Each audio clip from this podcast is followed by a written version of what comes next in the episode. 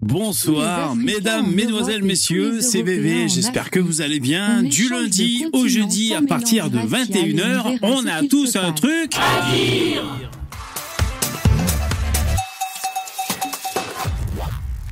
Hop hop hop, bonjour bonjour, comment allez-vous? Il est l'heure. Salut salut, bonjour, ça va? Je sais jamais comment régler cette caméra, si je dois la mettre comme ça comme ça. Est-ce que je dois... Parce que là, est-ce qu'on dirait que je suis un abo? Est-ce que ça me grossit ou est-ce que c'est mieux en coupant un peu la casquette? Je sais pas exactement, je vais mettre comme ça. Ça va, vous allez bien? Alors, ça, je, je vais vous dire un peu des petites confidences. J'enlève mes lunettes pour juste pour le lancement. Parce que c'est chiant quand j'ai mes lunettes, ça fait des reflets, vous savez, parce que j'ai deux lumières. J'ai une lumière ici, une lumière ici. Après, j'ai les autres lumières euh, d'ambiance.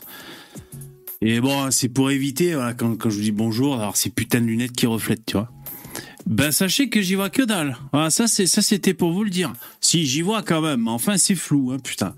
Donc c'est presbyte, hein, c'est ça, c'est écrase kiki quand euh, de près tu vois pas, il faut éloigner.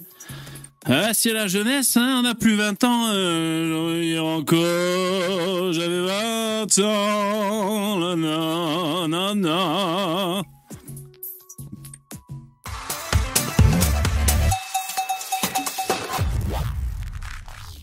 À qui suis-je en train de parler?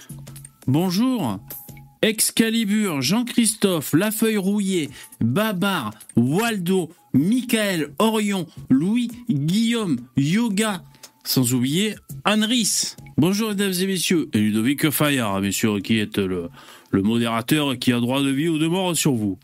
VV, pour un million d'euros, tu suces la baguette à Jean-Mich? Jean-Mich, euh, Jean-Mich, Mich Mich. Oh oui, oui, oui, oui. Pour combien Oui, même pour un euro. C'est qui ce Jean-Mich? Bonjour Daïs et les autres. Bonjour mesdames et messieurs. Bah, faut que j'arrête de roter. Vous allez dire ça se fait pas.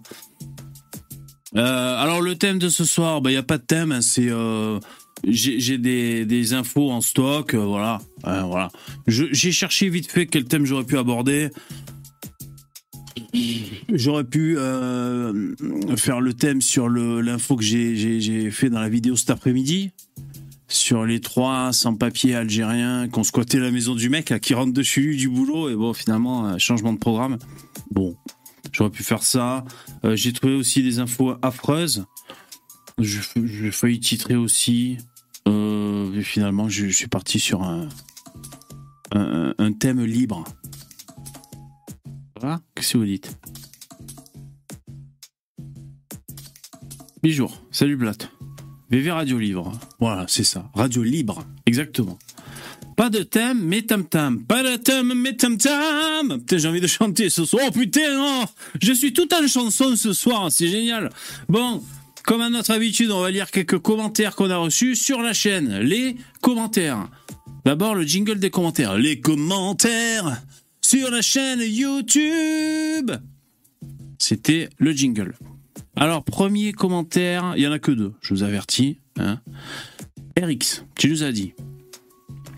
Pour les médias en tension, non, pardon, le mec il invente des mots. Pour les métiers en tension, c'est un leurre.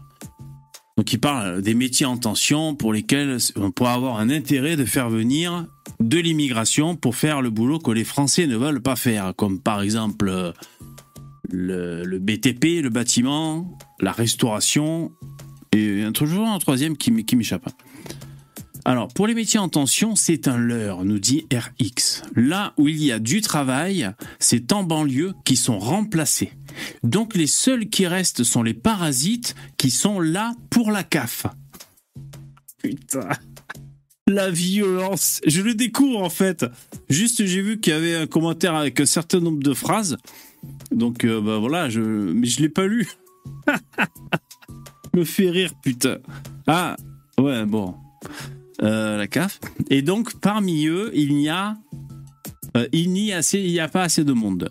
Virez-les, refaites revenir les Français et ça va changer la donne. Le BTP, c'est pour construire de quoi les loger. Les médecins, c'est pour les soigner. Même si nos vieux à partir à la retraite sont nombreux, si on n'avait pas tous ces gens, ces gens-là, comme disait Eric Zemmour, comme dit Eric Zemmour, je sais plus ce que je raconte ce soir, euh, ces gens-là à soigner et à loger, on n'aurait pas besoin de tant de monde. C'est un cercle vicieux. Bon, voilà. Putain, il me fait barrer son commentaire. putain, je me chopé à fou rire, putain. Non, mais en plus, c'est con, parce que ces trucs, on les entend à longueur de journée, à longueur d'année. Oh putain, non mais ce qui me fait rire c'est que c'est c'est en vase clos quoi. Déjà c'est on sent que le mec dans sa tête il est en vase clos, ça tourne et c'est ça fait centrifugeuse. L'immigration, parce que là il nous dit que le travail que les gens prennent c'est parce qu'ils habitent en banlieue. D'ailleurs cet argument j'ai entendu quelqu'un à la télévision le dire cet argument. Euh, je sais pas si c'est pas Eric Zemmour, par rapport à la, euh, au fait d'être assez proche, euh, enfin pour pouvoir occuper ces, métiers en tension. Moi, je crois que c'est Eric Zemmour qui l'a dit à la télévision pour la, restauration, que c'était des gens qui étaient en banlieue, et c'était pour expliquer que c'était beaucoup des Noirs et des Arabes qui bossaient dans la restauration à Paris. Ouais, c'était lui qui disait ça. mec, ça fait centrifugeuse parce que tu sais, c'est comme le chat avec la tartine de confiture qui fait l'énergie infinie. Je sais pas si vous connaissez ce gif. Euh, parce qu'il dit c'est eux qui prennent les boulots, donc il n'y a pas de boulot pour les. Mais euh, si on a besoin de boulot de BTP, c'est pour construire des maisons pour les immigrés qu'on fait venir. Bon, c'est rigolo, on a compris. Et ensuite, deuxième commentaire, c'est un don, un sub. Merci beaucoup, Popov le russe. Salut VV, je regarde tes rediffs et j'apprécie vraiment ton émission. Ben, merci beaucoup. Merci beaucoup, c'est euh, Popov super gentil. Euh, je serais tellement dégoûté que tu arrêtes euh, tes lives de qualité avec tes intervenants qui le sont tout autant. voici donc un petit don mensuel qui j'espère t'aidera. Jingle Merde. Ah, c'est bon. Euh, ben, merci Popov, c'est super chouette. Euh, voilà, vous pouvez faire comme Popov et que je remercie encore euh, chaleureusement pour pour le don et pour le message. donc lien en description. voilà, ça c'est le compteur pour ce mois-ci. Et c'est vrai que j'ai besoin pour pour continuer les lives qu'il faut que ça assure au niveau pognon voilà tout simplement donc je vous remercie beaucoup moi c'est que je donne le, mieux et puis voilà donc si vous voulez que ça continue, bah, c'est super. Un lien en description pour faire des dons. Et donc, c'est une page Tipeee. Enfin, c'est un Tipeee stream. Euh, et donc, vous mettez le montant en cliquant, bien sûr. Et au moment de, de valider, vous choisissez si c'est mensuel, récurrent ou juste ponctuel pour, pour cette fois-ci. Et c'est ce qu'a fait euh, Popov. Merci beaucoup. Alors, pendant le générique, il y a eu aussi un don. Euh, moi, j'étais au chien. J'attends, il y a bavure. Euh, J'ai entendu Kurko. Merci beaucoup, c'est super gentil. Kurko, nickel les rediffs en Norvège sur les chantiers, expat. Ah ouais, Kurko, bah merci beaucoup pour ton nom, c'est super gentil. T'es en Norvège, t'es un expat? Waouh, c'est l'aventure ça. Ok, tu fais des chantiers, d'accord. Bah, on, est blasé, on est habitué à ce que des gens, ben voilà, n'importe où sur Terre puissent nous écouter et tout. Euh, euh, moi, ça me fait toujours quelque chose. Hein. Je suis né à la fin des, années 70. Et donc, je suis toujours étonné, moi. Toujours ça fantastique. Mais écoute, euh, merci, euh, c'est super cool. Merci les mecs, vous assurez. Qu'est-ce que vous dites dans le chat Est-ce que vous, vous dites des choses? Brésilianisation. Moïse était camerounais. Bon, vous êtes en train de discuter. Alors, je vais baisser les sons des bonhommes. Vous avez vu le son, euh, le son 118, c'est Pascal Pro. Hein. c'est le, dernier des sons. C'est-à-dire, ça va jusqu'au 118. Je vais vous le faire écouter avant de baisser le son c'est un fiasco l'Afrique. Voilà, je sais pas si vous avez entendu parler de fiasco et d'Afrique, ben c'était Pascal Pro. à la créolisation. Ouais, j'ai regardé euh, pour choper ce son, j'ai regardé ben, un petit Pascal Pro visiblement. Parce que l'invité m'intéressait, je sais plus qui c'était. Et j'ai entendu qu'il a dit ça. L'Afrique c'est un fiasco. Ding, moi j'ai l'ampoule qui s'allume, je reviens en arrière et j'enregistre. Salut Pierre et les autres. Ah, j'ai chaud, j'ai pas mis le ventilateur, c'est ça aussi. Oh, c'est quand qu'il fait froid là Putain, on est le 20 septembre. Vous avez vu ou quoi? Il fait méga chaud et tout. Putain, c'est incroyable. Je regardais une émission là, je sais plus, euh, une émission, les journaux, et euh, il disait que euh, les moustiques tigres, les moustiques tigres, bon, ça on le savait. Donc j'ai expliqué un peu les différences. Je crois que c'était sur TPMP. Et donc il y a ça que j'ai vu dans une émission. Et après, sur un journal, j'ai lu qu'il y a des cas de dengue, vous savez, D-E-N-G-U-E, une maladie qui se transmet par le moustique tigre, justement. Parce qu'en fait, le moustique normal, je sais plus comment il s'appelle, Euh, normalement, il transmet pas trop, je crois, la dengue et tout ça. Et donc, euh, il y a 8 cas vers Avignon, si ma mémoire est bonne. 8 cas de dengue. Alors la dengue, euh, c'est pas 100% grave pour tout le monde. Hein, c'est une maladie. euh, et ce sont des cas autochtones. hein. Donc c'est-à-dire c'est pas un mec qui a voyagé qui est, et qui est venu. Donc c'est pas grave pour tout le monde. Le peu que j'ai vu vite fait que j'ai compris, mais pour certaines personnes ça peut être grave et tout. Enfin voilà. Ah vous parlez de que- quelle température il fait chez vous? 20 degrés chez toi Pierre? Hmm, Actuellement Ah ouais. Ah ben moi j'ai la température qui s'affiche 19 il fait là actuellement. Bah dehors hein, j'imagine parce que là il doit faire 45 degrés ici. C'est la faute aux migrants les moustiques. Ouais, c'est le soirée à fou rire putain mais qu'est-ce que j'ai? Je suis bien jovial moi. Mais n'empêche les migrants s'ils nous ramènent des maladies bizarres alors ça fait vraiment stigmatisation des étrangers quand même hein. C'est les lépreux, on leur jette des cailloux. Venez pas, on vous rejette. Mais euh, c'est vrai quand même. Hein, il peut peut-être nous ramener un chikungunya, un truc bizarre là. C'est pas, ça craint ça.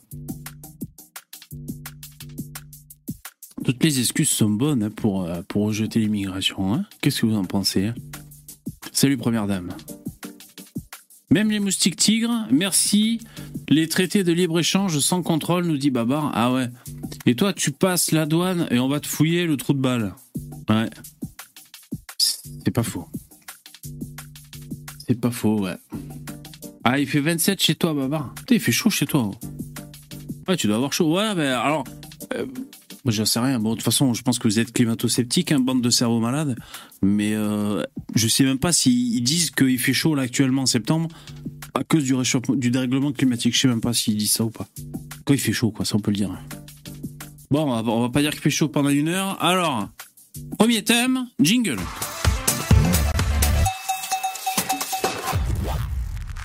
Alors déjà, SC, tu m'as fait un don hier et tu voulais qu'on regarde une vidéo. Je vais vous la mettre vite fait, tout en parlant par-dessus, parce que sinon les gens euh, qui nous écoutent en podcast vont se faire chier. Je vous rappelle que vous pouvez nous retrouver euh, l'émission en podcast. Euh, On a tous un truc à dire sur la plateforme de podcast qui vous arrange. Euh, alors je mets pas le son de ta vidéo parce que c'est, je vais faire striker de droit d'auteur. Alors c'est un peu moins marrant sans le son. C'est con ce truc, les vidéos YouTube? Ouais, voilà, c'est bon. Euh, imaginez la musique de la croisière s'amuse. Vous connaissez? The Love you. Isaac, un cocktail. Là. Là. Bon, je vous mets la vidéo. Moi, c'est. Ouais, c'est sympa, c'est rigolo. C'est pas la vidéo du siècle non plus. SC, mais merci. Voilà, donc c'est. Alors, le titre, hein, c'est. Alors. Compagnie maritime de rémigration à la nage, la croisière des muses. Voilà, comme ça vous, vous pouvez voir un peu, vous pouvez voir un peu cette vidéo. Alors ma caméra frise régulièrement. J'ai vérifié s'il y avait une mise à jour. Il n'y a pas de mise à jour à faire. C'est casse-couille. Salut Jérémy. Salut. Ah, Jérémy, tu m'écoutes de Burlington, Canada. Merci pour le fou rire. Bah, tant mieux. Ah, vous, faites, vous allez fou rire, ah, ben, je suis bien content. Canada, ah, génial. Burlington, putain, on dirait un nom de ville euh, en Angleterre, ça. Ah, c'est marrant, ça. Euh, Canada. Ah, chouette. Et quelle température il fait chez toi? Il doit faire froid, non? L'hiver sera doux, sinon, ils ne survivront pas. Un caribou, ouais. Et pourquoi tu as une casquette d'ado? Je sais pas, alors. Je suis parti dans un délire de foutre une casquette, je sais pas. Euh, J'ai euh, j'ai- dû trouver. Ah, merci Max. Je, sais plus. Franchement, je sais plus pourquoi. En plus, j'aime pas les casquettes. J'aime pas les gens qui mettent des casquettes. Je sais pas. C'est franchement. euh, Vous pouvez chercher à comprendre. Moi-même, j'ai pas la réponse. Quelqu'un me demandait. Merci Max, c'est trop gentil. Euh, Quelqu'un. Oh là là, si bête. Ah oui. Euh, Quelqu'un me posait la question est-ce que c'est ChatGPT qui m'a conseillé de foutre des casquettes? Non, même pas. Même pas. Franchement, je peux pas vous dire. Et vous savez quoi? Je, je, je vous montre quand même. J'ai jamais mis de casquette. Hein. Enfin, si, ça a dû m'arriver de foutre des casquettes, mais pas plus que ça, tu vois. Et puis j'aime pas, le- bon, pas les casquettes, ça m'énerve. Et euh, ça déjà, c'est les casquettes à visière plate. Donc c'est un peu spécial déjà. Et euh, vous avez vu, du coup, j'en ai acheté quelques-unes, oh, tout en promotion, hein, parce que t'as les casquettes chères. Bon, moi, j'achète tout en promo pour un peu assortir. Hein. Mais ça, c'est des trucs que j'ai jamais fait, je vous dis franchement. Je sais pas si vous. Est-ce que vous le faites, vous, dans le chat? Bon, il y a peut-être des filles, peut-être vous le faites plus, les filles, ou je sais pas, les mecs, d'assortir des habits. Alors, vous allez dire, c'est la base. Bah ouais, depuis que je suis en primaire, je fais ça. Euh, moi, je crois que j'ai jamais trop assorti des fringues. C'est-à-dire, euh, bon voilà, tu vois, bon, j'avais envie de mettre celle-là ce soir. Je me suis dit, c'est bleu, c'est bleu. Je mets ça. Bon, tu vois, espèce de cohérence dans les couleurs. Je sens que je suis complètement novice dans. Ah, merci, c'est trop gentil. Je vais, te remercier pour le chat, pour le don. Moi, je suis complètement novice. Donc là, j'ai trois casquettes euh, pour assortir, plus celle-là. Bon. Mais alors, pourquoi je mets les casquettes d'ado? Je sais pas. C'est vrai que ça fait vachement. Le mec qui a une, euh, je sais pas, qui a une chaîne YouTube qui parle de, gaming euh, à des ados, je sais pas quoi, de skate ou je sais pas. Ouais, je, franchement, j'en sais rien. Ou alors si je fais ma crise de la quarantaine, comme cette année c'est mon anniversaire, je sais pas. Euh, merci pour le don, c'est trop gentil. C'est qui? Max L'exilé de l'intérieur. C'est joli ce pseudo, hein L'exilé de l'intérieur. On sent le mec retranché dans son. retranché dans sa tête. L'exilé de l'intérieur. Hein c'est joli ça. Euh, merci, merci Max pour le, super don, c'est super cool. Vous assurez, les mecs, c'est vraiment génial. Merci. Et les filles, hein vous faites pas des dons, les filles hein Qu'est-ce que vous dites? Nickel VV, tu gères avec tes casquettes. ouais, bah ouais, écoute. Euh... T'as vu là, c'est vert. Ils mettent des trucs verts. Et je sais pas si ça reflète pas du vert sur ma gueule. Et du coup, ça donne un ton un peu. Un, teint un peu malade, hein. Maladouné, le mec, hein. Mais vous savez quoi? Comme je suis dans la période un peu, je sais pas. Euh, comment on appelle ça, les mecs? Les mecs, les mecs de la ville, un peu pas efféminés, mais métrosexuels, ouais, ça. Je suis un peu métrosexuel ces temps-ci, peut-être. je ne sais pas. Parce que j'ai aussi plusieurs lunettes pour assortir. Ouais, en fait, j'essaie de vous chouchouter à l'image. De, me customiser pour que ça vous fasse plaisir. J'ai payé ça 10 balles sur Amazon. Hein. C'est un lot de 4 lunettes, c'est des loupes, hein, parce que je suis, je suis, je suis écrase kiki, je suis presbyte. Et donc, vous voyez, j'ai plusieurs couleurs de lunettes, enfin, c'est les branches hein, surtout, euh, pour assortir. Ça, c'est des trucs sophistiqués que je j'ai jamais fait de ma vie, franchement savez quoi? Moi, il me fallait juste un t-shirt, rien à foutre de ce qu'il y avait dessus. S'il était uni, c'était très bien. Un t-shirt. Pendant une année, la même paire de baskets. Et voilà, moi, j'étais un peu, euh, un peu comme ça jusqu'à présent. Métro, ouais. Il manque un tatouage. Ah ouais, qui couvre le visage à l'américaine. Ça, c'est chaud, hein, putain. Euh, vous savez, je joue à GTA. Salut les gamos bien que je joue au GTA. Mon personnage, J'y ai fait, j'y ai mis, peut-être vous jouez à GTA, vous l'avez fait aussi, je sais pas, le tatouage ici, un œil. C'est un œil tatoué en plein milieu du front comme ça. Mon tatouage. Mon perso dans GTA, GTA 5. Et, je prends les gens à coups de hache dans la rue. Sinon, j'ai les cheveux, hein, vous voyez. Je pourrais ne pas mettre de casquette. Hein. Vous préférerez comme ça, peut-être. Par contre, à l'envers, je... bon, on va pas parler de. Ouais, mais tu vois, là, j'ai. Bon, bref. Alors, casquette de Trump, c'est quand? Ah non, Trump. Euh, moyen, moyen. Ouais, moi, c'est pareil, je soutenais Trump et tout, mais je trouve que. En fait, j'ai mis du temps, moi, à, ma... à... un peu comprendre ce que les gens, en général, même les, les, les médias, euh, ces sales gauchistes de médias, avaient tendance à reprocher à Trump. J'ai mis du temps à le comprendre, quand même. Après, c'est pas dans, pas tant sur le fond, sur des décisions de fond, euh, comme par exemple, il avait pris des mesures euh, par rapport à l'acier, je crois. Il voulait utiliser de l'acier américain au lieu d'acheter de, l'acier chinois, je crois que c'est ça. Et donc, il, avait mis une taxe sur, sur l'acier chinois. Bon, ça, bon, je suis pas américain, tu vois, puis j'en sais rien. Si la famille a Trump, ils ont pas des actions là-dedans, j'en sais rien, tu vois. Mais euh, je comprends la logique. C'est pour, pour, c'est patriote comme décision. Ça, je comprends. Mais après, Trump, euh, il y a plein de déclarations. Ça fait un peu cerveau rempli d'eau, quoi. Tu vois. Euh, bon. Après, ouais, voilà. Donc c'est pour ça, je suis pas trop dans le délire à soutenir Trump avec une casquette. Hein. bon, Biden, pas du tout. C'est évident. Quitte à choisir une casquette, je mettrais la casquette Trump donc c'est républicain, c'est ça, plutôt que démocrate euh, Biden, c'est sûr. Le Javel pour le Covid, ouais, peut-être qu'il a dit ça avec Excalibur. C'est possible. Après, c'est vrai que l'eau de Javel, ça détruit plein de virus. Hein. Bon, ça aurait très bien pu marcher pour le Covid. Je sais pas ce qu'il avait dit. Bon, alors, les infos. Vous voulez des infos? Je sais pas. hein. Est-ce que vous voulez des infos? Moi, j'en ai, si vous voulez. Alors. Bon, déjà, je vais prendre l'intervenant dans le StreamYard. Alors, je vous mets la petite publicité pour vous inciter euh, euh, à faire comme les copains qui l'ont déjà fait, me soutenir avec un don, c'est super gentil. Je mets la pub et je prends les intervenants. Salut les abonnés, si vous aimez bien VV et son émission, vous pouvez faire un petit don, ou même un gros, j'adore quand c'est très gros. Merci beaucoup pour votre participation. Pensez aussi à mettre vos pouces dans VV. VV et moi, on adore quand vous nous mettez vos pouces.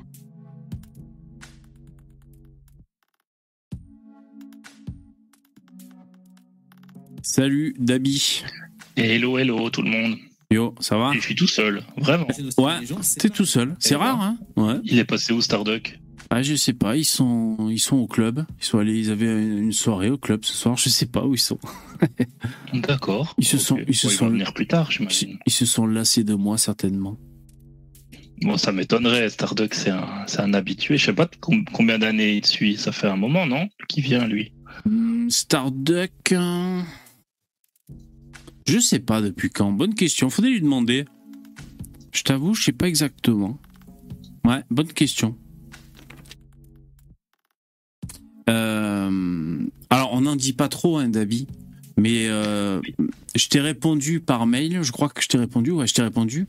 Et Oui. j'ai vu que tu m'as répondu. Mais j'ai pas encore lu complètement ta réponse. Mais j'ai juste vu l'intitulé. euh, voilà. Pour ce que tu sais. fait une liste. euh, je t'ai Ah, fait une liste pour ce que tu sais, histoire que tu me dises pas euh, non, je veux pas. D'accord, bon, ça marche. Ah, vous vous demandez Ah, de quoi on parle avec Dabi. hein Ouais. Ouais, on vous prépare des bonnes choses. Ah ouais. Tu m'as fait une liste. Bon, d'accord. Eh ben, je, je regarderai ça. Qu'est-ce que c'est cette histoire de liste? Euh, Bon, alors. Le thème. Euh, le thème. Il n'y a pas de thème. hein. Alors, qu'est-ce que j'ai en stock? Ça, c'est fait. Ah, j'ai entendu une notif dans le StreamYard. Ouais, donc si vous découvrez l'émission, c'est une libre antenne. Euh, Vous pouvez venir intervenir euh, en, en audio en cliquant sur le lien en description. Là, il y a des habitués qui viennent souvent, comme par exemple Dabi ou Starduck qui viennent nous rejoindre. Salut Starduck. Salut, bonsoir à tous. Et la dernière fois, on avait fait un sondage. euh, parce qu'on a on est passé encore une soirée de deux heures en live à, à discuter, débattre, et j'avais fait un sondage. Le public avait voté. Qui est le meilleur intervenant selon vous Ils avaient voté pour Starduck. C'est pour ça que j'ai affiché derrière moi son, logo. Suis aperçu, les mecs, qu'hier, j'ai oublié de faire le sondage. Bon. Normalement, j'aurais dû faire le sondage. Bon. On verra si, si là, il y a, pas mal d'intervenants et qu'on on a dit des trucs. J'essaierai dans les dix dernières minutes de relancer un sondage. Je prends ça au sérieux comme si c'était important, vous avez vu. Euh, alors, si vous voulez, bah, vous allez choisir. tu dises, euh, Oui. faut que tu dises aux gens dans les commentaires de justifier leur vote. Ah. Comme ça, ça augmente les commentaires et le référencement. Ah ouais, ah oui, c'est vrai ça. T'es pas un peu enroué, Starduck? Je viens de fumer une clope, Ah d'accord. Je sais pas. ça, ça fait combien de temps que tu participes au live de VV Ça fait un. Tu le ça sais toi combien de temps tu Parce qu'il me demandait tout à l'heure, David, tu le sais toi, Starduck ou pas? Combien de temps euh, tu viens? Ça doit faire deux ans et demi, trois ans peut-être. Ah ouais, Ah ouais. Bah ouais. Euh, Le temps passe vite. Le temps passe vite. Je sais pas s'il passe vite, mais il passe qu'une fois le temps. Alors après, on se dit putain. euh, Génocide des légendes. Alors si vous voulez, j'ai, j'ai- je vais vous donner trois cho- euh, un choix parmi trois propositions de thèmes à aborder. Le premier, c'est un fait divers affreux. Le deuxième, c'est un fait divers affreux. Et le troisième, c'est une expérimentation en société. Donc, bah, je sais pas. Qui, choisit Qui c'est qui choisit? Je vais en prendre au hasard dans le chat, c'est lui qui va choisir. Euh, Première dame, c'est toi qui vas choisir le, euh, le thème. Donc tu as le choix entre fait divers affreux numéro 1, fait divers affreux numéro 2 ou alors expérience sociale.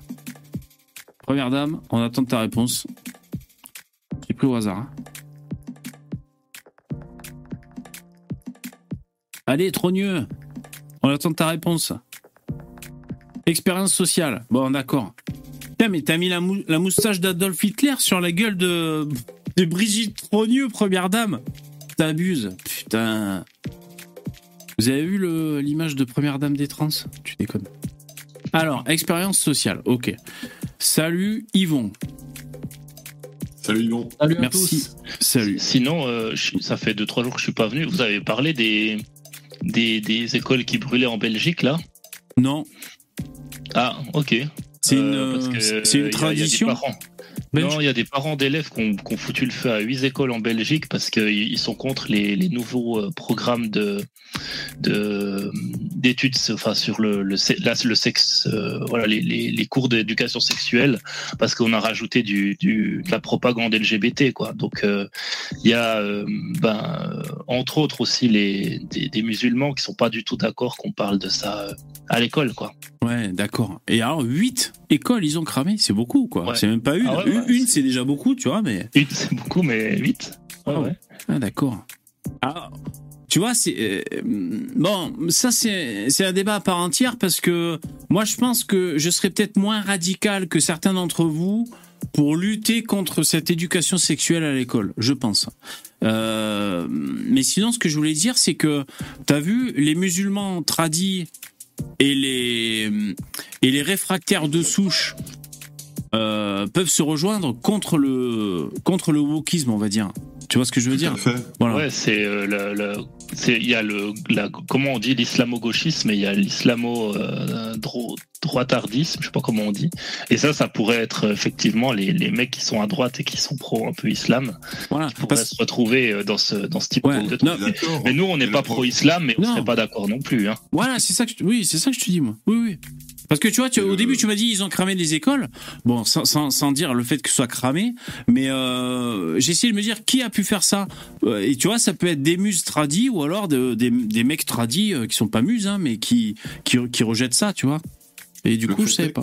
on, on le voit bien, il y a une grande partie de l'immigration qui ont quasiment, bah, voire euh, 100% la totalité de nos idées. Sauf que, en fait, ça ne se retranscrit pas dans les votes. Parce que eux, il y a une autre intention derrière. Il y a aussi une intention d'envahir. Hein C'est pour ça qu'on se retrouve pas dans le même camp et qu'on se retrouve face à face. Parce que même si on a les mêmes idées, nous ne sommes pas eux, ils ne sont pas nous. Ouais. C'est une concurrence, en fait. Finalement, c'est la ré- c'est Alain Soral qui a pas trop réussi à faire sa réconciliation nationale en fait. hein. Il n'y a pas de Euh, réconciliation, comme il a dit. ouais. C'est de la concurrence. Concurrence, ouais. ouais. C'est peut-être des intérêts après euh, de chacun. Parce mais... que ma voix est dégagée, j'ai j'ai ronflé un énorme molar en coupant mon micro. Je sais pas, mais on sent, que- on sent que t'es, j'ai l'impression que t'es plus dans les graves que d'habitude, euh, je sais pas, mais bon, ok, ok, non, non, mais euh, ça va, t'as une voix normale, est hein. grave, c'est ça. L'heure est grave. Parce que l'heure est grave, alors euh, la voix aussi est grave. Euh, oui, non, juste rapidement pour faire, un, on va dire un micro débat sur le l'éducation sexuelle à l'école, parce que je crois que c'est l'un d'entre vous sur Telegram qui, enfin non, c'est sur Facebook que j'ai reçu ça, un message privé, un PDF qui est euh, issu enfin, c'est un document officiel. Alors, ça porte un nom que j'ai oublié. Peut-être vous allez vous en souvenir dans le chat. Euh, un nom qui est un peu connu sur ce document pour euh, justement euh, donner les consignes dans l'éducation nationale pour l'éducation sexuelle, on va dire de, de manière générale. Donc quand les gens sont assez outrés et tout, ils bloquent, tu vois. Merci beaucoup Yuga, super gentil. Pour Mike VV from Brooklyn. Merci, c'est super gentil, la classe. Et euh, non, c'est pas le traité anarchiste. Bon bref. Et alors, ah oui, c'est ça. Première dame, le guide Evras. Je te remercie. Voilà, c'est ça. Et donc j'ai vu ce que les gens outrés disaient rapidement. Hein. J'ai mis 5 minutes à regarder vite fait et j'ai un peu regardé. Je, je sais plus si c'était un article de débunkage ou alors euh, si j'ai parcouru le document. Je sais plus ce que j'ai fait.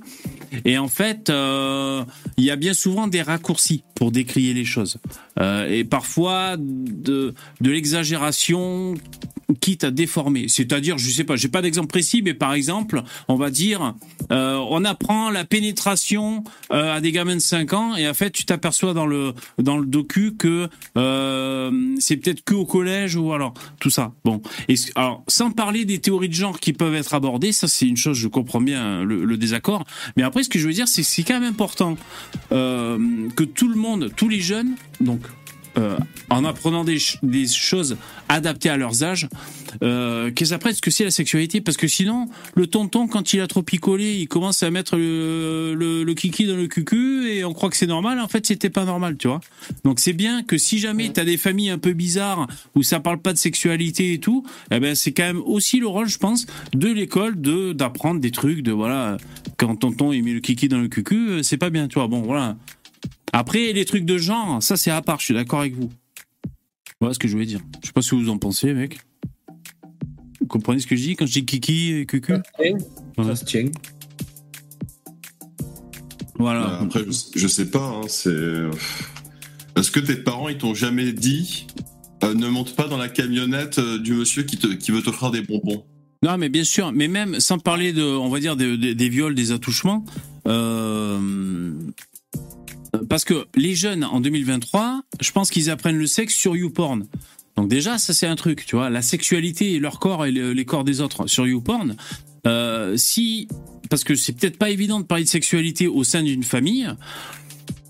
Je trouve que c'est pas débile, si tu veux, qu'il y ait une parole externe et assez neutre. Après, quand ça parle de genre, Bon, ben là, c'est, bah si, c'est, justement, c'est, très neutre euh, parce qu'il y a des, des non binaires. Mais euh, bon, ça, c'est peut-être un problème. Ça, je suis d'accord. Qu'on, commence à dire aux jeunes, euh, Non, mais l'école, c'est fait pour apprendre euh, des choses concrètes euh, qui vont te servir dans la vie. Et ensuite, tes parents, ils te disent, tu vois, euh, monte pas dans la camionnette du mec qui file les bonbons. Après, Ouais. si les parents, c'est des branleurs, que l'oncle, il est pédophile, enfin, oui. tu peux imaginer tous les pires scénarios Bah du oui. monde. Une famille en or. Mais, euh, une famille en or. euh, tu, tu doutes bien que c'est pas le métier d'un professeur des écoles euh, de faire ce genre de choses. Le métier d'un professeur des écoles, c'est d'enseigner une matière, les mathématiques, l'histoire, la littérature, quelque chose qui va servir à, à l'enfant. Tu vois que le mec il sache écrire euh, français correctement, bon, qu'il sache compter, c'est le minimum. Ouais, bien sûr. Oui, oui. Mais après, tu peux faire des matières euh, normales, maths, comme, et après, tu peux faire, par exemple, une heure d'éducation euh, un peu entre le civique et un peu éducation de bon sens. Voilà, moi, je trouve que ça serait cool.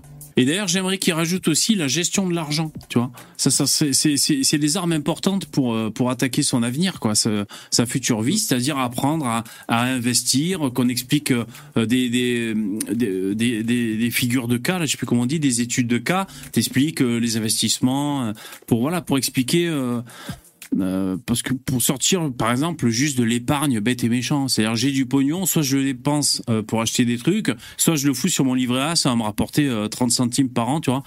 Euh, ouvrir un peu sur, par exemple, les rouages des investissements et trucs comme ça.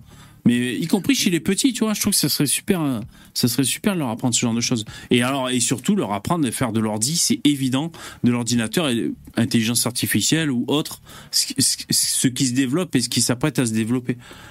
Voilà, c'était pour dire. Après, c'est. Et puis, euh, je sais pas si vous avez, vous, en tout cas nous on n'a pas, mais euh, c'est des cours pour, euh, par exemple, trouver un, un emploi. C'est-à-dire comment trouver un emploi, comment faire bonne impression à un entretien. Je sais pas si ça à l'école. euh, Je crois pas qu'on ait trop ça, mais c'est une bonne idée, C'est- bien. Ouais. Ouais, Je ça ça, je pense que c'est que parce que franchement, moi, là, moi, mon premier entretien, c'est une catastrophe. hein. Ouais. Euh, je me souviens de mon premier entretien. euh, je me serais, alors, j'ai pas été engagé, mais je me serais pas engagé non plus, quoi. Et qu'est-ce que t'as fait comme erreur? Quoi, t'étais, coincé? C'était quoi? Bah, le problème, c'est que déjà, t'as les, les chocottes. T'as les chocottes, t'es, t'es, t'es juste, t'es- tu trembles. Et puis, euh, tu, tu te vends pas, quoi. C'est-à-dire que t'as envie d'être totalement transparent. Enfin, moi, c'était ce que je voulais. je disais, alors, euh, je suis bon en ça, ça, mais là, par contre, ça, je suis nul. Puis ça aussi. Alors, ça, si vous avez une fois des choses comme ça, ça. Tu vois, t'es- t'essayes d'être hyper honnête en te disant, bah, si je suis honnête, tout va bien. Et, euh, en fait, ça marche pas du tout. Bah il faut. En fait, moi, moi, la première fois que je passais l'entretien, je savais à l'avance que je devais être un génie qui sait tout. Donc, euh, je suis dans le mindset. Je me suis dit, ok, bon, c'est pour tel poste, il me faut telle compétence, telle compétence. Bon, les trucs que je je les ai, je pourrais en parler rapidement à l'entretien et faire bonne impression. Après, bon, les trucs que je maîtrise le moins, on va éviter d'en parler. Et puis, de manière, je me, je me formerai sur le temps. Voilà, exactement. Y a pas de le, le, problème, c'est que tu vas, dis... vas au talent et. Il faut être un peu filou, hein, je crois. Hein. Moi, mon, mon, gros problème, mon gros problème, le gros problème, excuse-moi, le gros problème que j'avais, c'est qu'en fait, j'avais peur que mon employeur en emploi se rende compte qu'en fait, j'avais pas telle ou telle capacité, et puis qu'il dise, en fait, tu sers à rien, pourquoi je t'ai engagé? Alors, je me suis dit, je préfère gagner du temps en lui disant exactement ce que je sais faire et ce que je sais pas faire, et puis comme ça, c'est bon. Alors, j'avais pas compris encore la dynamique, comme toi, tu avais peut-être compris avant moi, mais moi, je n'avais pas compris comme ça. Donc, au début, je me suis dit, allez, on y va vraiment transparent, quoi. Surtout si, bah, si c'est une petite entreprise, genre si c'est le boulanger, euh, le mec, à un moment, si tu sais pas faire des croissants et des pains au chocolat, il va le voir très rapidement, parce que c'est, un peu son métier. Mais quand c'est, c'est dans une grande boîte, tu te doutes bien que le, le gars qui est, euh, comment s'appelle, putain, euh, ressources humaines, euh, en fait, il comprend rien à ton métier. Donc, tu peux lui ah dire oui, que clair. Tu, tu, chevauches des licornes. Euh, tu vois, non, j'exagère. mais tu peux lui inventer euh, monts et merveilles. Euh, de manière, euh, elle pourra pas certifier le no fake, donc elle sera baisée. Hein, donc, mais tu sais. Parce que moi j'avais fait CAP BEP de cuisine, vous savez, je sais pas aller jusqu'au bout du cursus, mais donc j'ai un peu bossé en hôtellerie, restauration entre autres. Et euh, une fois, j'étais allé demander du boulot comme ça en candidature spontanée, c'est-à-dire je passais, j'ai vu un resto, je suis allé, tu sais, voir au toc toc bonjour, je cherchais pas euh, un mec pour bosser. Et le mec m'a dit, vous savez couper, le, vous savez découper le poisson? Bon ben là pareil, comme d'habitude, j'ai dit la vérité. Ah non, je l'avais fait, mais bon, j'ai quand même dit, mais j'apprends vite. Hein. Franchement, je suis motivé, j'apprends vite. Non, c'est bon, laisse tomber. Bon, le mec, il voulait pas que je massacre, euh, si tu veux, 10 kilos de poisson avant d'arriver à le faire. Mais j'aurais pu mitonner, dire mais ouais, mais le poisson, bah putain, je suis issu d'une famille de pêcheurs, je connais par cœur. Et bon après tu te démerdes pour euh, pour pour enlever les arêtes quand il faut où il faut. Mais bon, il y a des trucs qui peuvent pas s'inventer. Mais il y a des gens qui ont le tempérament comme ça de ouais de la filouterie pour passer tu vois euh, d'ailleurs vous savez hier on a regardé le la vidéo de, de l'arabe bizarre là sans cheveux vous savez qui, qui a fait une clé de bras au flic eh ben c'est lui ah euh, c'est lui dans, dans, son interview avec Guillaume Play, il raconte que euh, il a toujours mitonné sur ses euh, sur ses CV mmh. quand il lançait les entreprises et tout, et que ça lui a permis de, de, de, de gagner du temps et d'accéder à des sphères qui n'étaient pas forcément dans les siennes au point de vue professionnel. Alors je sais plus dans quel domaine il a lancé une entreprise, une boîte. Euh, je sais plus, je crois la euh, je dirais une bêtise, mais peut-être du, carrelage de luxe dans les maisons, du, du non du comment ça s'appelle les mecs, du, du, béton ciré, des trucs comme ça, tu sais. et en ah fait, et sur son CV, il a écrit que euh, il en avait fait à Miami, à Saint-Barth et à je sais pas quoi, tu sais. Il, a mis des, des, noms qui claquent comme ça, et c'était du pipeau tout ça. Et voilà, donc c'est en fait c'est gonfler gonfler son CV pour euh, euh l'esbrouf faut oser le faire ça quand même. Hein. Ouais, ça c'est ça c'est pas bon. Je veux dire en un petit peu améliorer ton, ton statut, ce que tu as fait. Mais dire que tu parles euh, couramment le russe alors que tu parles pas un mot. parler de trucs, euh, j'ai travaillé chez machin et tout. Bon, non, ça c'est pas une bonne chose. Quoi. Évidemment. Mais euh, évidemment, mais il y a des mecs qui sont doués pour un que tu as des compétences que tu n'as pas. C'est une évidence. Que ouais, il faut pas faire ça. Ça va se voir tout de suite. Eh c'est un poste, voilà. C'est le truc essentiel et tu l'as pas. T'es es baisé. Vous pouvez appeler mon ancien patron, il vous confirmera. Hein. Le mec appelle, j'ai pas. Si tu as les compétences, vas-y, tu peux, en, tu, enfin, évidemment, tu peux encenser la chose pour montrer que t'es es le meilleur et que c'est toi qui dois choisir. Et c'est évident parce que si, si, tu fais ouais non mais je, suis qu'une merde dans la vie, euh, je, je, suis qu'un clone parmi tant d'autres. trois fois Tu te doutes bien que ça ça va pas faire une super impression euh, par rapport au mec qui va se vendre et, et, oui, et le meilleur de lui-même. Eh ouais. Salut Lino qui nous a rejoint. Salut Lino. Par, contre, euh, par contre, euh, une chose, moi, depuis que j'en fais des, des, entretiens, donc je suis de l'autre côté de la de la, de la barrière. Euh, ce que je remarque et, et, je pense que vous avez probablement remarqué, c'est qu'effectivement les femmes se vendent beaucoup moins bien que les hommes parce que moi, par exemple, je, l'ai fait une ou deux fois là, la problème, l'erreur de d'être transparent et de dire je suis bon là, mais là je suis pas très bon. Là. Voilà, ben ça, les femmes le font tout le temps. Euh, hmm. tout le temps, tout. Enfin, c'est quelque chose qu'on voit tu le remarques, vraiment récurrent. Hmm. Euh, elles, elles, elles, osent, même si tu leur poses pas la question, spontanément, elles vont te dire ah mais si jamais je dois quand même vous dire que là je suis pas très doué. Et, euh, et après, quand on vient nous expliquer dans les médias que les femmes gagnent moins, bah, faudrait que, je pense, après, elles apprennent un petit peu à se vendre mieux. Euh, Mm. Et ça, c'est vraiment, c'est vraiment un gros problème. Et d'ailleurs, se je- vendre mieux, c'est euh, c'est également. Pardon. Quand je commence une sur OnlyFans pour gagner plus d'argent. je m'arrache quand je vapote en parlant. C'est savoir euh, demander des, des augmentations. Je crois que les femmes ont plus de mal, d'après ce que j'ai compris. Walino, tu voulais dire? Ça c'est ça c'est autre chose, ça c'est des négociations, c'est pas forcément des entretiens et savoir se, se vendre.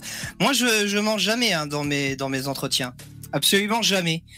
Euh, donc euh, je prie pour qu'ils ne me posent pas les questions sur mes points faibles, mais sinon je moi je, je ne mens pas, je, je trouve que ça sert Ouais, à mais rien. tu, tu- comprends, c'est dur de, de négocier ton salaire si tu as commencé à faire la liste de tous tes, tous tes défauts. Ah Tu mais vois, ça c'est autre chose. ça une devient compliqué. Si tu négocies son- ton salaire, ça veut dire que tu es déjà dans la boîte, donc tes défauts, ils sont censés les connaître. Euh, non, parce que tu peux les négocier pendant l'entretien. Tu dis, moi, je cherche tant. Ah, tu- euh, Avant de signer. ouais, ouais, moi, je veux tant. euh, Euh, Mais là, le- l'employeur, il va dire ouais, mais bon, vous avez, vous avez pas ça, vous avez pas ça, vous avez pas ça. Tu lui as donné toutes les armes qu'il faut pour pas qu'il qu'il aille dans ton sens, quoi. Et ça, quand même, Donc, ça, euh, c'est une négociation difficile parce que même si t'as les mecs en développement personnel qui te disent euh, c'est ton patron qui a besoin d'embaucher, ok Donc t'es en situation de force, euh, c'est lui qui a besoin de toi. Bon, une fois que t'as dit ça, d'accord. Mais euh, quand tu cherches du hein. boulot et que c'est le patron qui décide oui ou non je t'embauche et qu'en plus tu dois faire une négo et que le patron euh, euh, bloque euh, il met un plafond à, la négo. Euh, toi, c'est ben, ou t'acceptes ou tu te barres. Donc, euh, il, il est en position de force, le patron, c'est ça que je veux dire. Enfin, j'ai l'impression. Hein. C'est dur. Mais Ah oui. Co- comme disait Dabida, c'est très sympa de passer de l'autre côté de la barrière. Je l'ai fait là, pour recruter des, euh, des, des, des, des personnes dans mon ancienne boîte. Et c'est très marrant parce que toi, t'es de l'autre côté, tu sais, t'es en mode détente, t'en as rien à foutre. et tu les vois arriver à faire leur sketch, leur cinéma. c'est c'est excellent. En vérité, j'adore euh, j'adore faire passer des entretiens. C'est Ah c'est formidable. Ah, c'est vite saoulant. Hein. Au bout d'un moment, c'est vite saoulant. Mais euh, les premières fois, c'est vrai que j'avoue, on est tous, je pense qu'on est tous un peu euh, hypés, quoi. On a tous envie. Ouais. C'est génial. En fait, le destin de quelqu'un est entre nos mains, quoi. C'est un peu hypant, quoi. Pierre- Supplie-moi. Pierre, dans le chat, il dit tu négocies pas un poste avant d'être embauché, sauf si t'as de l'expérience. Il dit. Eh oui.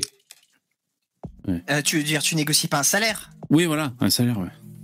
Ouais, euh, mais ça dépend des contextes, que ça veut rien dire. Tu, tu, tu veux travailler chez McDo ou tu es, euh, tu, tu cherches un poste de DSI ou un poste de designer en mode. c'est jamais la même chose. C'est quoi DSI Euh, Directeur des systèmes d'information, c'est des postes assez élevés en Ah. informatique en général. D'accord. Euh, voilà. Et donc euh, ouais, c'est c'est c'est pas forcément pareil. Moi en général, euh, moi je, je disais ce que je voulais. Après ils me disaient si c'était bon ou pas et euh, j'ai jamais trop eu à négocier moi. Ouais. Alors, je fais une petite pause pour remercier les donateurs. Merci Pierre, Collinet, t'as tout déchiré. Merci beaucoup. Abiga- Abigail aussi, merci beaucoup dans euh, super chat. Merci beaucoup, messieurs. Yoga aussi. euh, yoga, et puis il y avait Max, l'exilé. Merci les mecs et les filles. Super chouette. Mais, mais oui, quelque part, la tactique, c'est de parler de l'argent le plus, euh, le plus à la fin possible de l'entretien, parce que quand tu vois que le- l'employeur il est méga chaud pour euh, pour te prendre, c'est Ouais. là que tu commences, c'est là que tu vas le charger. Tu vas dire ouais, mais mec, moi si tu me veux, il me faudra me payer tant. Euh, c'est vrai que si tu le fais tout de suite et que t'as rien prouvé dans l'entretien, ouais, le mec il en a rien à branler et, et Bah, c'est- voilà. Il faut C'est plutôt en fin se- d'entretien, effectivement. Faut se mettre à la place de l'employeur deux secondes. Vous avez un mec, ah vous attendez à ce qu'il vous dise ah j'aime bien la boîte, Il je suis motivé il pour bosser tel ou tel truc. Je viens pour 3000 balles, c'est tout. Tu Ah, commences le- comme ça. ouais, Le ça pire, c'est le mec, le mec qui dit bon pour les RTT. Alors comment ça marche chez vous le, le- pour les congés, euh, les RTT euh, En vrai, ça, tu peux le demander À quelle heure la on part tu Oui, vois, bien sûr. Une fois. Mais c'est- faut surtout pas que ce soit les premières questions. Les premières questions, faut que ce soit sur le poste, que tu montres que tu as bossé le dossier, euh, que tu des Est-ce questions que les secrétaires sont bonnes se, se renseigner sur je suis l'entreprise. syndicaliste. Se renseigner sur l'entreprise, ça c'est très important. Parce que, Ah oui, bah il ça c'est le truc de base, quoi. c'est- Tu vois, c'est c'est vraiment le, le truc essentiel. Mais bon, il y a des gens, ça, ça revient même pas à l'esprit.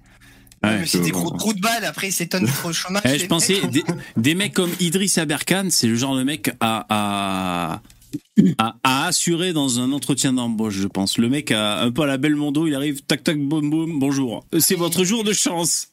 Mais ça, ça marche. Hein. Moi, j'avais un ami. euh, un collègue de un collègue de promo. C'était pas un cador, c'était pas le dernier non plus, mais putain, qu'est-ce que c'était un tchatcheur quoi. Et il, il, il arrive, il changeait de poste quasiment tous les ans ce bâtard. Et, Ah oui ah ouais, et, euh, en et à chaque fois, je suis putain, mais comment tu fais pour euh, décrocher autant d'entretiens? Parce que c'est c'est chaud quoi, c'est pas aussi simple que ça. Ouais. Et, comme lui, c'est c'est un beau parleur, il, il arrivait à retourner tout le monde et ça marche. Hein, ça, Ça, marche c'est pour une vrai. qualité dans la vie, en société, franchement. hein. Ah ouais. Ouais. Non mais c'est c'est une très très grande qualité. Ça, c'est une des qualités les plus sous cotées, je trouve d'ailleurs, Ouais, exactement. D'être affable. euh, Exactement. Et de pas, de pas, ouais, de et aussi. Affable euh, et, et de faire preuve de psychologie, j'imagine. Euh, un peu. Ouais, de- de- le- voilà, d'intelligence sociale. Ouais, psychologie. De ouais. pas être timide aussi, tu vois. Ouais. Face à des inconnus, des fois, euh, bon, ça peut être un peu compliqué. Ouais. C'est vrai. Non, pas du tout. Ouais. Après, ça peut se travailler, hein, même s'il y a des mecs qui ont des problèmes de prononciation, parce que bon, bah, ouais, des gens qui ont un cheveu sur la langue ou des trucs casse-couilles, tu vois.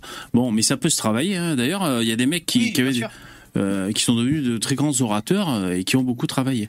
Alors, oui. T'as des, t'as des, en école de commerce, il y a des, euh, ça s'appelle, euh, des, des, des entretiens blancs, tu vois, il y a des choses comme ça qui existent, des coachings, ils te disent comment bien écrire ton CV, euh, comment, euh, comment parler, les erreurs à ne pas faire. Ouais. ça, ça se travaille effectivement. T'as le langage du corps aussi. hein. Là, ça te piège. hein. Oui, oui, extrêmement, extrêmement. Toi, tu vas, eh, si, tu vas au culot et ça marche. Ouais, ben c'est bien, mais le- parce que finalement, on dit au culot, le culot, c'est c'est de l'énergie, c'est de la motivation. Il y a aussi ça, tu sais, dans le culot. Donc euh, voilà. euh, Il faut avoir le profil. Parce que avoir- si, tu te forces à avoir le culot alors que t'es timide, que tu sais pas parler, ça sert à rien. Tu vas juste passer pour un énorme psychopathe. c'est possible aussi, oui, oui. Après, après, euh, c'est comme ceux qui font semblant d'avoir confiance en eux, euh, mais qui font mal semblant, si tu veux. Euh, Ouais, des c'est fois, des fois, c'est surjoué ou c'est un peu, euh, c'est pas dans le bon timing et tout, tu sais, À des micro timing. À, la qui quoi le- À la du jardin un peu là. Oh, Ouais, peut-être. Ouais, c'est possible. tu ouais. sais, C'est quoi la, la- la meilleure méthode pour combattre la timidité Imaginez que la drogue. L'alcool. alcool. La drogue. C'est sortir dans la rue et poser des questions un peu euh, absurdes euh, à des gens comme ça. Tu choisis une personne au hasard et tu vas lui demander, euh, par exemple, euh, bonjour monsieur, est-ce que je pourrais vous emprunter votre voiture? Donc tu sais que le mec il va te dire non, tu sais, c'est pas, tu t'attends pas à ce que le mec il te dise oui, mais juste tu leur poses des questions abs- un peu absurdes comme ça. Bon, pas évidemment, tu vas pas essayer de faire des trucs de dégénéré non plus, tu vois, mais juste des, Ouais. des questions un peu random. euh, Est-ce que vous pourriez me prêter votre montre? Ouais. Est-ce que je peux baiser votre femme? Ouais. Tu sais que- Oh. Oh, tout de suite. Mais tu vois, c'est, disons que c'est un truc un peu osé et Ouais. euh, pour aller vers les gens et essayer de combattre un peu sa, sa timidité. Sinon, tu Dans, peux. dans le genre, le plus dur, c'est draguer dans la rue. Ça, c'est hyper dur. Les, les mecs, Ah, qui les faisaient mecs. ça les mecs qui faisaient ça à l'époque, euh, parce que c'est- un truc qui est un peu passé de mode, mais euh, à une époque, il y avait tout Ah, qui tu peux plus maintenant. mode.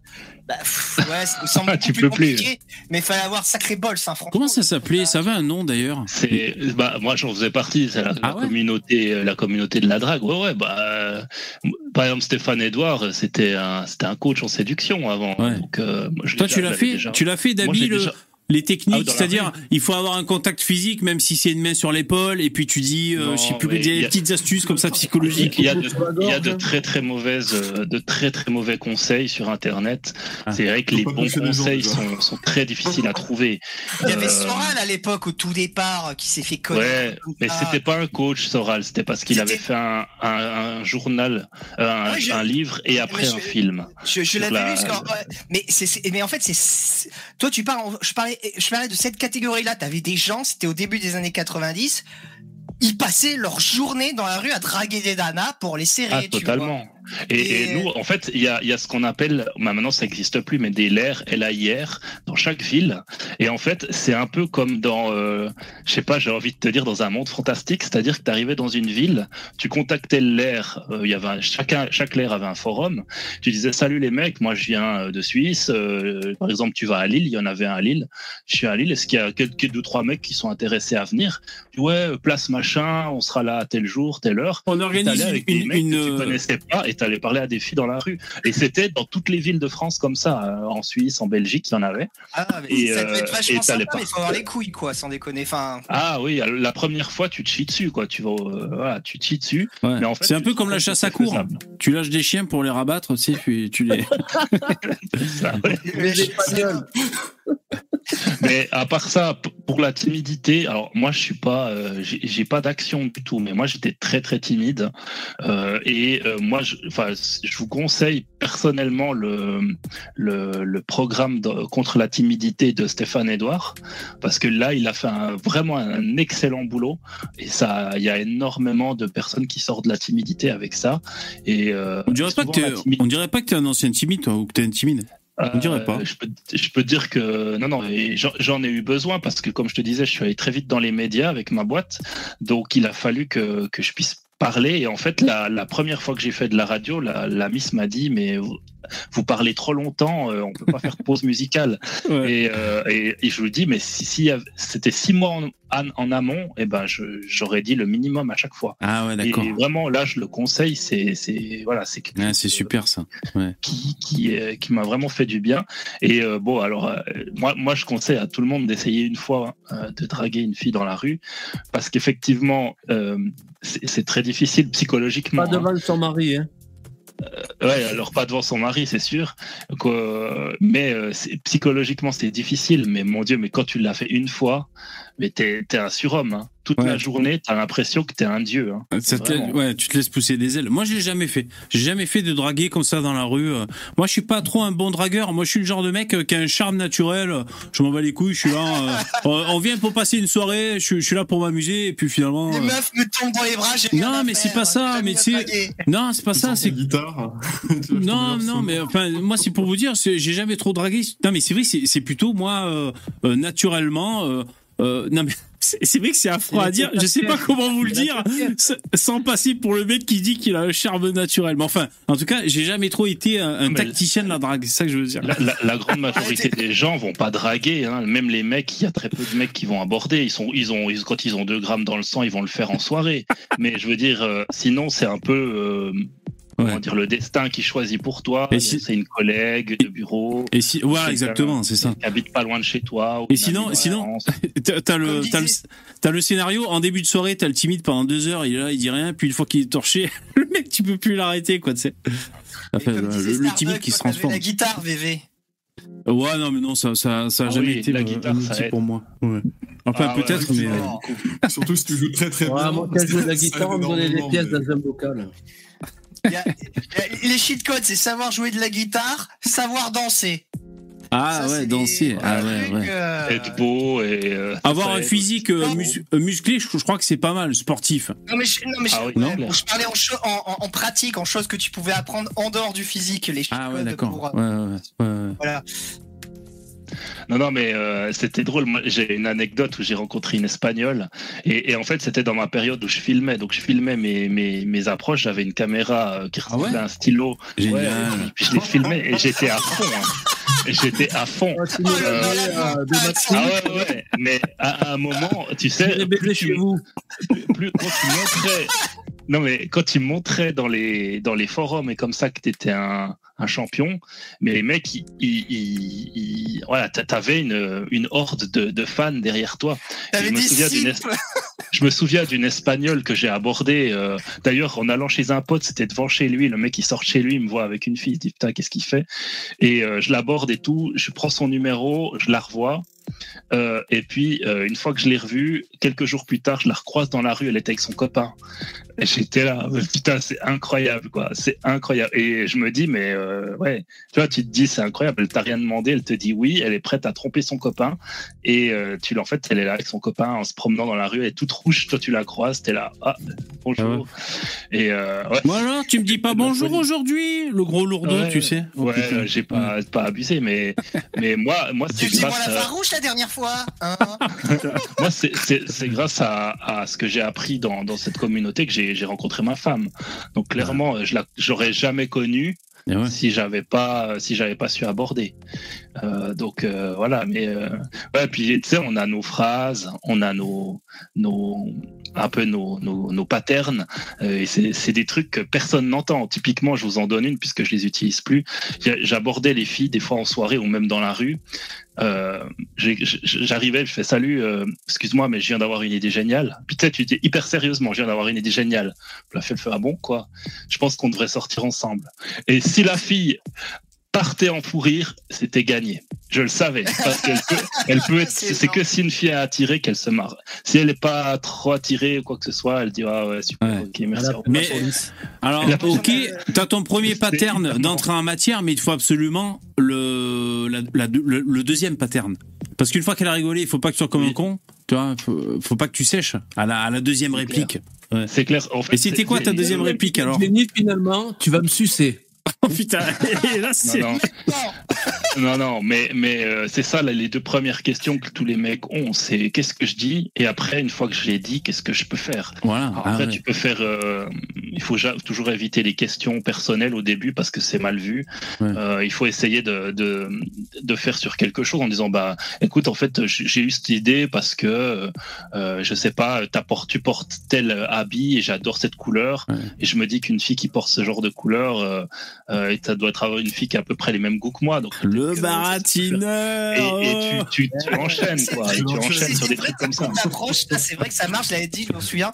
Une des filles dans, enfin, des filles dans la rue, des fois, je les abordais aussi. Enfin, c'est rare, mais ça m'est arrivé en disant putain, ouah, ton sac, il est super beau, tu sais. Et je savais que c'était un beau sac. J'en avais rien à foutre, tu vois. Et du coup, la Ouais. fille, oh, oh, et tout, c'est, vrai, c'est gentil et tout. Et bam, là, ça y est, tu peux discuter pendant trois heures, quoi. Ah ouais. Mais Ouais. bon, Non mais il y en a plein, il y- en a aussi pour les belles. et Je suis en train de me demander si tu aurais pas des maladies euh, sexuellement transmissibles. le reste, ça marche pas forcément. Mais euh, on peut on peut aborder vraiment de toutes les de- d'énormément de manières différentes Ouais. euh, et, c'est hyper intéressant et, et la manière les manières dont on apprenait on apprenait ça pour pour appro- approcher approcher des filles vraiment très jolies des une ouais, fois, j'ai voilà. des Impressionnant. tu parlais à des filles, Ouais. des mannequins, et j'aurais jamais pu le faire parce que ouais. déjà, normalement, à la base, t'as les chocottes, mais en plus, il faut pas les aborder euh, style putain, elle est trop jolie. Eh oui, Euh, ah, surtout pas. Parce que toute la journée, depuis que, depuis que, euh, priorité d'entrée, donc c'est eh pas ouais. bon. depuis qu'elles Ouais, ont ouais, 20 donc- ans, on leur dit qu'elles sont bonasses. Alors c'est vrai que elles sont, un peu blasées à ce niveau-là. Moi j'ai dit t'es un peu palichonne, t'as pas une maladie du foie? Et puis bon, ça brise la glace quoi. tu sais. Devrais manger plus de, plus de végétaux. Mais, maintenant, ce genre de pattern et tout, tu le fais plus vraiment dans la rue, tu le fais sur Tinder, quoi. Ah ouais. Comment tu Ouais. vas aborder, quelle phrase d'accroche tu vas donner, comment tu vas enchaîner la conversation et tout. Et voilà, là j'avais un peu poncé euh, Tinder. Et, euh, bah, j'en- le, problème, c'est le problème de la rue, c'est, c'est, bah, encore une fois, c'est l'immigration, quoi. Ouais. C'est que les filles se font Ah. trop, se font trop emmerder et du coup, euh, ça devient compliqué. Hein. Ça devient très compliqué. Ouais. Euh, Il y en avait moins avant, même en Suisse. euh, maintenant, elle commence à se faire un petit peu emmerder dans certaines ré- coins et, et c'est plus possible. C'est plus possible d'y aller, quoi. Il faut. Voilà. Moi une fois j'étais à Paris, euh, une fois j'étais à Paris et dans la rue, alors c'est vrai qu'elle était plutôt bonasse la meuf, mais bon, et je cherchais vraiment mon chemin, je cherchais vraiment une rue quoi. Excusez-moi madame, euh, je cherche, elle, elle m'a ignoré d'une force. J'étais assez près, mais pas trop près non plus. Tu sais, le mec, il la colle à 10 cm. Non, mais je veux dire, on était à 3 mètres et j'ai parlé assez fort pour qu'elle m'entende. Je cherchais ma putain de rue, quoi. Elle a même pas tourné la tête, elle m'a ignoré. Comme si elle avait des AirPods dans les oreilles, il y avait rien dans ses putains d'oreilles. Quoi, je suis resté con. Je me suis dit, bah merde alors, qu'est-ce qui se passe? Un gros vent, quoi. Et en plus, je- alors peut-être qu'elle pensait que j'allais la draguer, parce que c'est vrai qu'elle était, était charmante, enfin, je crois. Euh, je cherchais vraiment ma rue, j'étais largué, je cherchais un truc. Bon, putain, ça m'a refroidi. Je me suis dit, bah merde alors. Il y a des gens qui font ça. Mais c'est peut-être normal dans les grandes villes comme Paris, je sais pas. Faut je sais à. Paris, c'est compliqué. Mais, mais grâce à l'immigration, quand j'étais au lycée, là, je faisais de la boxe et il y avait euh, un gars, mais c'était euh, un Algérien, mais le mec, c'est une patte, mais il avait une tête, il faisait peur, tu sais, le type.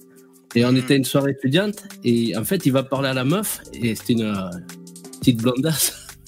Meuf, elle était traumatisée. je la qu'elle sa- Mais le mec, en fait, le gars, il était super gentil, c'était pas. Et moi, j'arrive et j'ai dit, oh putain, tu es en train de draguer ma chérie et tout. Il me fait, oh putain, parce que comme je fais de la boxe avec lui, moi, comme j'étais un gars du club, tu sais. Et la meuf, elle voit le gars qui me faisait deux fois qu'il s'en va. Putain, j'ai. j'ai- Enfin, il n'y avait pas les portables et tout, mais j'avais récupéré euh, le numéro fixe. Ah oui, le numéro fixe. Ah ouais, bien sûr. Comme quoi, des fois, l'immigration, ça a du bon. Bah, C'est ça, le gars il sert de, il sert de bête immonde et toi t'arrives, tu la sauves. Tu fais le prince charmant et là t'as Mais en plus, je le faisais. Lui, c'était une carcasse, le mec. C'était un boxeur, mais c'était. les- putain, les types, tu le vois dans la rue, tu n'as pas envie de, lui, de le bousculer. Quoi. Par contre, il y a, y a, un truc qu'il faut savoir aussi si un jour quelqu'un a envie de se lancer dans la rue, euh, avec tout ce qui est coaching, etc. Euh, la plupart des coachs, ils se foutent de votre gueule dans le sens qu'ils ils vous montrent des, des approches qu'ils font eux dans la rue et euh, et euh, ils, ils chopent le numéro. Euh, en fait, les, des fois, il y a des gens, ils se disent oui, l'arnaque, c'est qu'en fait, ils connaissent la fille, puis ils font semblant de se, te rencontrer. Non, non, non, non. Si t'es bon, si t'es un peu doué et t'en fais un petit peu et que t'as des bases, 50% du temps, t'as le numéro. Sauf que le problème, c'est que ce numéro, il est converti à être sur 10 numéros en, en, dans la rue. T'as une fille qui, qui va peut-être vouloir te voir en rendez-vous, puis il faut peut-être trois, quatre euh, filles différents en rendez-vous pour que ça ouais. Amène à quelque chose. Donc il faut du nombre. Et ça, ils te le disent pas forcément. Euh, mais le numéro, c'est très facile à avoir. Parce ah ouais, ouais. te donne son numéro pour se débarrasser de toi. Et en même Donc, temps, je pense euh, que ça lui fait plaisir à la fille de, enfin, si elle accepte de donner son numéro, elle sait que quand, quand vous allez vous quitter et qu'elle va rencontrer sa copine, c'est pas ce qui m'est arrivé. Il y a un mec qui m'a demandé mon numéro. Ah ouais, c'est pas vrai. Tu as donné? Bah ouais et tout. Ouais, tu sais, ça fait un petit happening. Ouais, je pense qu'il y a aussi ça, tu vois. Enfin bref. Ouais, c'est plutôt pour te, te, récompenser, parce que des fois elles te diront, euh, ça c'est un, un, très très mauvais signe, quand une fille te dit, euh, euh, ah bah c'est courageux ce que t'as fait, ça ça veut dire, euh, je, te, je te donne une médaille mais tu m'auras jamais. Ah ouais. Et en gros, voilà, elle te donne son numéro, mais mais bon, il y a peu de chances qu'elle réponde ou quoi que ce soit. Mais c'est souvent pour te récompenser ou pour se débarrasser de toi, parce que bah, comme je te disais, ben le problème de l'immigration, c'est que quand il y en a qui disent ouais, mademoiselle, tu me passes ton 06, et eh ben euh, elle dit non, elle en prend une, donc les fois d'après, elle, elle, va à chaque fois le donner, mais elle va juste pas répondre quoi. Ouais. Alors je réponds juste un peu au chat. Alors déjà, il y en avait un qui disait, je sais pas si c'était Pierre ou quoi, que la meuf qui m'avait ignoré dans les rues à Paris, peut-être qu'elle était sourde. peut-être, peut-être que. je me suis peut-être outré, mais en fait, la pauvre, elle avait ce petit handicap. Et sinon, il y a Seb. Astien, tu me demandes ce que c'est mon, mon e-liquide que je vape. C'est toujours le même, c'est le, le pod liquide de pulp et c'est la menthe verte chlorophylle on dirait du Hollywood chewing gum je suis toujours à ça euh, j'ai été j'ai tourné à ça tout, l'été. C'est en sel de nicotine en 20 mg euh, là bon euh, peut-être un jour l'hiver va arriver peut-être et je sens qu'il faudrait que je change de la menthe. En général pour l'hiver on prend des trucs un peu plus gourmands. Bon voilà mais sinon sinon c'est ça la menthe verte. J'ai une petite question j'étais pas là dans les derniers lives. Si il n'y a pas de thème particulier, on peut proposer euh, quelque ouais, chose, ouais, un débat là. Vas-y, vous, a, vous avez vu là euh, ce qui se passe avec euh, Agen, cette euh, IA qui permet de traduire instantanément, pas instantanément, mais qui permet de traduire les gens euh, dans toutes les langues avec une synchro labiale euh, quasi parfaite? non, alors c'est en temps réel? À non, peu près? pas en temps réel, non. mais c'est tu prends une vidéo et ça te traduit. Vous avez pas vu Georgia Meloni traduit en français? Non, non. Ah bah attends, faut que vous voyez ça. Alors c'est c'est ultra impressionnant. Ah d'accord. Ah oui, oui c'est ce qu'il dit Pierre dans le chat, le discours de Mélanie. Ah d'accord. Ouais. Ouais et euh, et du coup euh, c'est psychodélique qui, qui, qui, est le premier que j'ai vu euh, faire ça. Il fait une vidéo. Et il met en dessous la déclinaison de la vidéo en en 20 langues, en ah indien, ouais. en polonais et ça ça garde le même ton. Wow. Ça dit la même chose. J'ai vérifié, euh, tu vois, par exemple, en anglais. Et le ouais. même timbre vocal oui, même terme, tu reconnais. Ah ouais. Elon Musk, tu entends Elon Musk parler français, tu entends Trump parler français, Obama, euh, ah ouais, la reine d'Angleterre, c'est ultra impressionnant. Et ça, c'est putain de révolution. Du coup, ça veut dire que dans, bah, je sais pas, d'ici deux ans, toutes les YouTube, je sais que YouTube travaille là-dessus. Du coup, tous les YouTubeurs que vous aimez et que vous avez, eh ben, il y, y, aura plus de, de cloisonnage. Tu sais, parce que là, par exemple, ouais. le Squeezie, par exemple, il est limité à la sphère francophone. Euh, ouais. et, oui. Voilà. Et, et là, il bah, y aura plus de limite en fait. On pourra parler directement, on pourra, pourra directement regarder des youtubeurs américains, euh, allemands, euh, portugais, mais c'est ah, japonais. Ouais, ouais, on va grossir le marché, c'est super. Parce que c'est vrai que pour les au Texas. VV au Texas. Tu, tu devrais montrer VV, là je l'ai mis dans le chat, enfin dans le chat privé, la vidéo de de, de, de, de Mélanie pour que pour que vous vous rendiez compte, pour que le chat se rende compte pour ceux qui Ok, je, je, vais montrer ça. Euh, Cédric, tu dis pour les dans le chat pour l'éducation sexuelle au collège, je pourrais intervenir en live pour vous dire ce que nous devons, en tant que prof, dire et faire, etc. C'est édifiant. ok, Cédric, c'est cool. Alors, je sais pas si tu veux bien. Ça, c'est mon mail. Contactez vv@gmail.com, il apparaît à l'écran. Euh, ce que je te propose, c'est que tu m'envoies un mail si tu veux bien, et on se fixe un, un, un jour pour pour faire un live spécial sur ça, si, si Ouais, ça te dit. Maintenant, hein, s'il veut. Ouais, mais je préfère je préfère euh, un autre jour comme ça, au moins je peux. truc, Hein? Faire un thème. Ouais, voilà, comme ça, ça fera un thème pour un live une prochaine fois. Si, si ça te dit, euh, Cédric, euh, si tu veux bien, t'as as mon mail là, et comme ça, au moins, euh, ça, je pense que ça donnera plus de visibilité à, à ceux qui seront intéressés par le sujet, mais c'est intéressant, carrément. Là, 23h, ça prendra le live d'un quart d'heure au moins. Ouais. Alors, Lino, tu nous as mis la vidéo de Mélanie. Juste, euh, sans trop se casser les couilles, hein, mais Mélanie, vous trouvez que, enfin, elle galère, non, avec les migrants et l'Europe euh, Elle est tenue Bah, elle par les couilles, de- non? Elle galère Elle parle ou- de ça justement. Ouais. Le discours qui est traduit en français, elle parle de ça D'accord. et elle dit bien que euh, elle a pas, ils n'ont pas changé d'idée, ils veulent toujours arrêter l'immigration, mais que oui, c'est pas aussi simple quoi. Ah, c'est bon. très compliqué. Ouais. euh, c'est- voilà.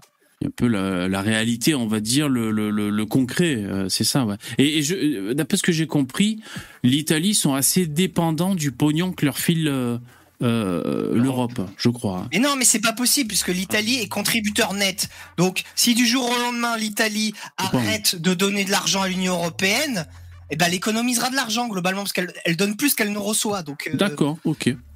Mais Ouais, c'est je- des contraintes, tu, tu sais, c'est des contraintes. euh, c'est pas seulement de l'argent, c'est des contraintes. euh, oui, peut-être au niveau de la bourse, par exemple. Des Je, Voilà, contraintes je crois qu'ils ont des de- dettes, hein, les Italiens. Vis-à-vis de l'Europe, ils ont des dettes, je crois. Ils ont eu des prêts, si je ne Ah. me trompe pas. Peut-être. Oui, il y a des, il y a des trucs comme ça. Je sais pas s'il n'y a pas des banques italiennes qui font la gueule. Je sais pas. Il y a des Ouais. pressions diplomatiques aussi, tu vois, c'est bon, c'est Ouais. pas aussi, c'est jamais aussi simple. Faudrait que toute l'Europe, tu vois, par exemple, si on a une majorité vraiment de droite à l'Union européenne, déjà, ça pourrait lui donner de des, de l'espace politique pour agir un peu plus sévèrement. La pression migratoire Mais que ouais. l'Italie subit est insoutenable.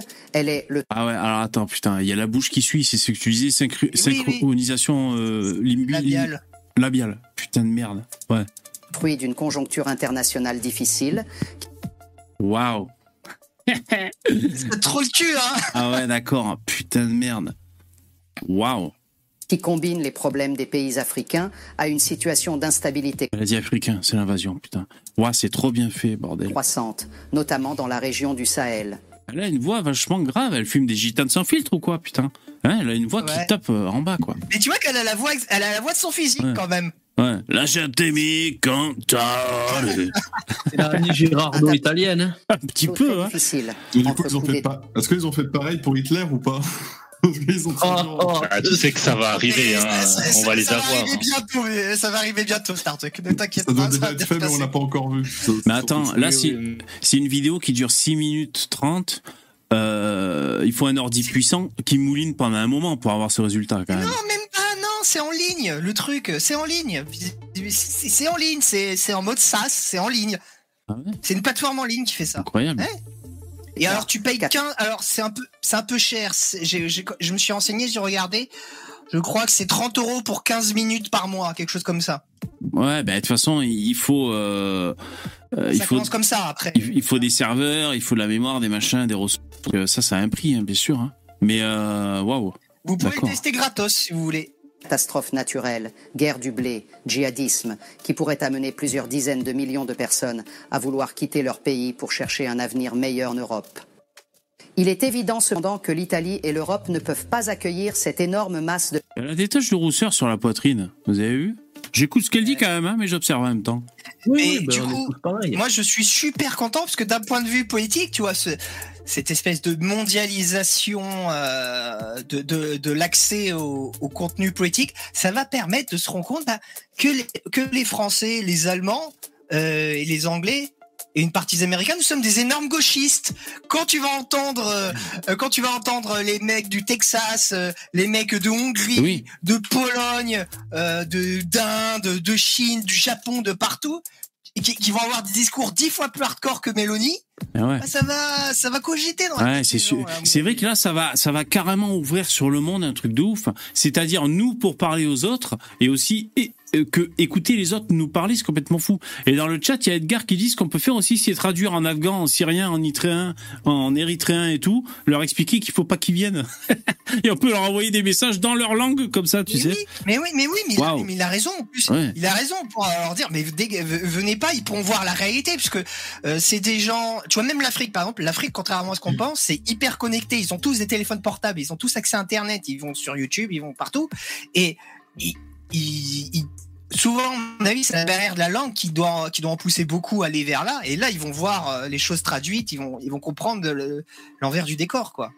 Impressionnant, hein, sacrément impressionnant. Ben écoute, euh, non, je, Peut-être que les brouteurs vont trafiquer encore plus pour arnaquer les, les Ah, par contre, ça va brouter, ça va brouter sévère. Ah, là. ça va brouter Ouais. sévère, hein, c'est sûr. Ouais, chapeau, hein, franchement. Bah, ben, pourtant, euh, je, je suis assez curieux de ces nouvelles technologies. Je me tiens assez au courant. euh, J'étais passé à côté de ça, tu vois. J'avais même pas. Ah, vu. mais t'es à la bourre, VV, t'as deux jours de retard. Ah ben oui, c'est énorme. énorme, hein. Ouais, exactement. Oui, oui, oui. du Nord pour arrêter le départ des bateaux, vérifier en Afrique qui a droit ou non à C'est l'Afrique, c'est l'invasion, les mecs. Bon, ok, attention, j'ai un thème. Jingle.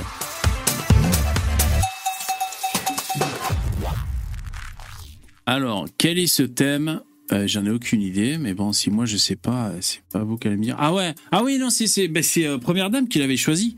Donc c'est le l'expérience sociale hein, qu'on a appelée. En fait, euh, c'est aux Pays-Bas, ils, ils font une expérimentation de cannabis légal qui est prévue pour en décembre. Donc voilà, c'est assez intéressant. Euh, Mais c'est pas déjà légal là-bas le cannabis? Non, c'est dépénalisé. Au moins Mais 10 le coffee villes, shop, alors mais ça va être super intéressant, je trouve. Au moins 10 villes pilotes participeront à l'expérience qui durera 4 ans. L'exécutif n'a pas tranché si Amsterdam pourrait en faire partie. Donc c'est aux Pays-Bas. Euh, alors le gouvernement euh, a annoncé que la vente de cannabis produit légalement commencerait mi-décembre si la consommation et la vente de hashish, du hakik, d'herbe et de leurs dérivés est tolérée. Le reste de la chaîne d'approvisionnement est illégal dans le pays et les stupéfiants vendus entrent généralement par contrebande, notamment grâce à différentes mafias. Donc c'est vrai qu'on va voir si ça assèche finalement le trafic. On va voir, ça va être l'occasion de voir si ça fait augmenter ou pas la consommation. En- ça va être aussi pendant 4 ans, Mais vous ça va imaginez pas- ça va pas, ça va pas assécher le trafic du coup, puisqu'ils disent que la contrebande n'est pas interdite, c'est juste la vente. Euh, du coup, le, le- il y a non, non, c'est pas ça qu'ils disent. Ouais. J'ai mal compris alors. Non, en fait, ce qui- ce qu'il dit, c'est que ce qui est lég- illégal là-bas, c'est l'approvisionnement qui est illégal. Par contre, c'est Ah, et ça, ils dépénalisé. vont le rendre légal. Voilà, Mais ils vont l'encadrer de façon euh, structurée par, par l'État. rapport à la- à l'offre et la demande, non? S'il y en a trop ou pas assez. En tout cas, ils sont en train de préparer leur mois de décembre. Euh, donc, ils sont en train de, cultiver, euh, de vérifier la qualité de- de- des plants de BR. Cousin, toi-même, tu connais. Euh, et, et donc, de préparer le marché pour, en euh, 1er décembre, c'est Noël. Et boum, ils vont, il faut qu'ils puissent assurer sur le marché de balancer euh, ces produits euh, proposés par l'État.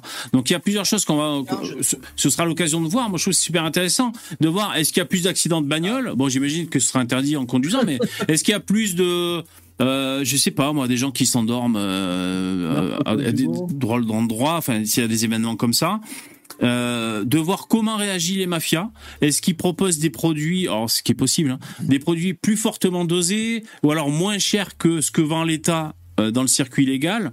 Voilà, il faudra voir comment peut s'adapter aussi le- les mafias. Moi, je, je, je n'y crois pas trop à ce. Il y a une espèce de, de il y a une espèce de ritournelle qu'on entend à propos de la légalisation du cannabis. C'est comme quoi, ah ben s'il y a plus le cannabis, du coup les gens vont aller vers une drogue plus dure.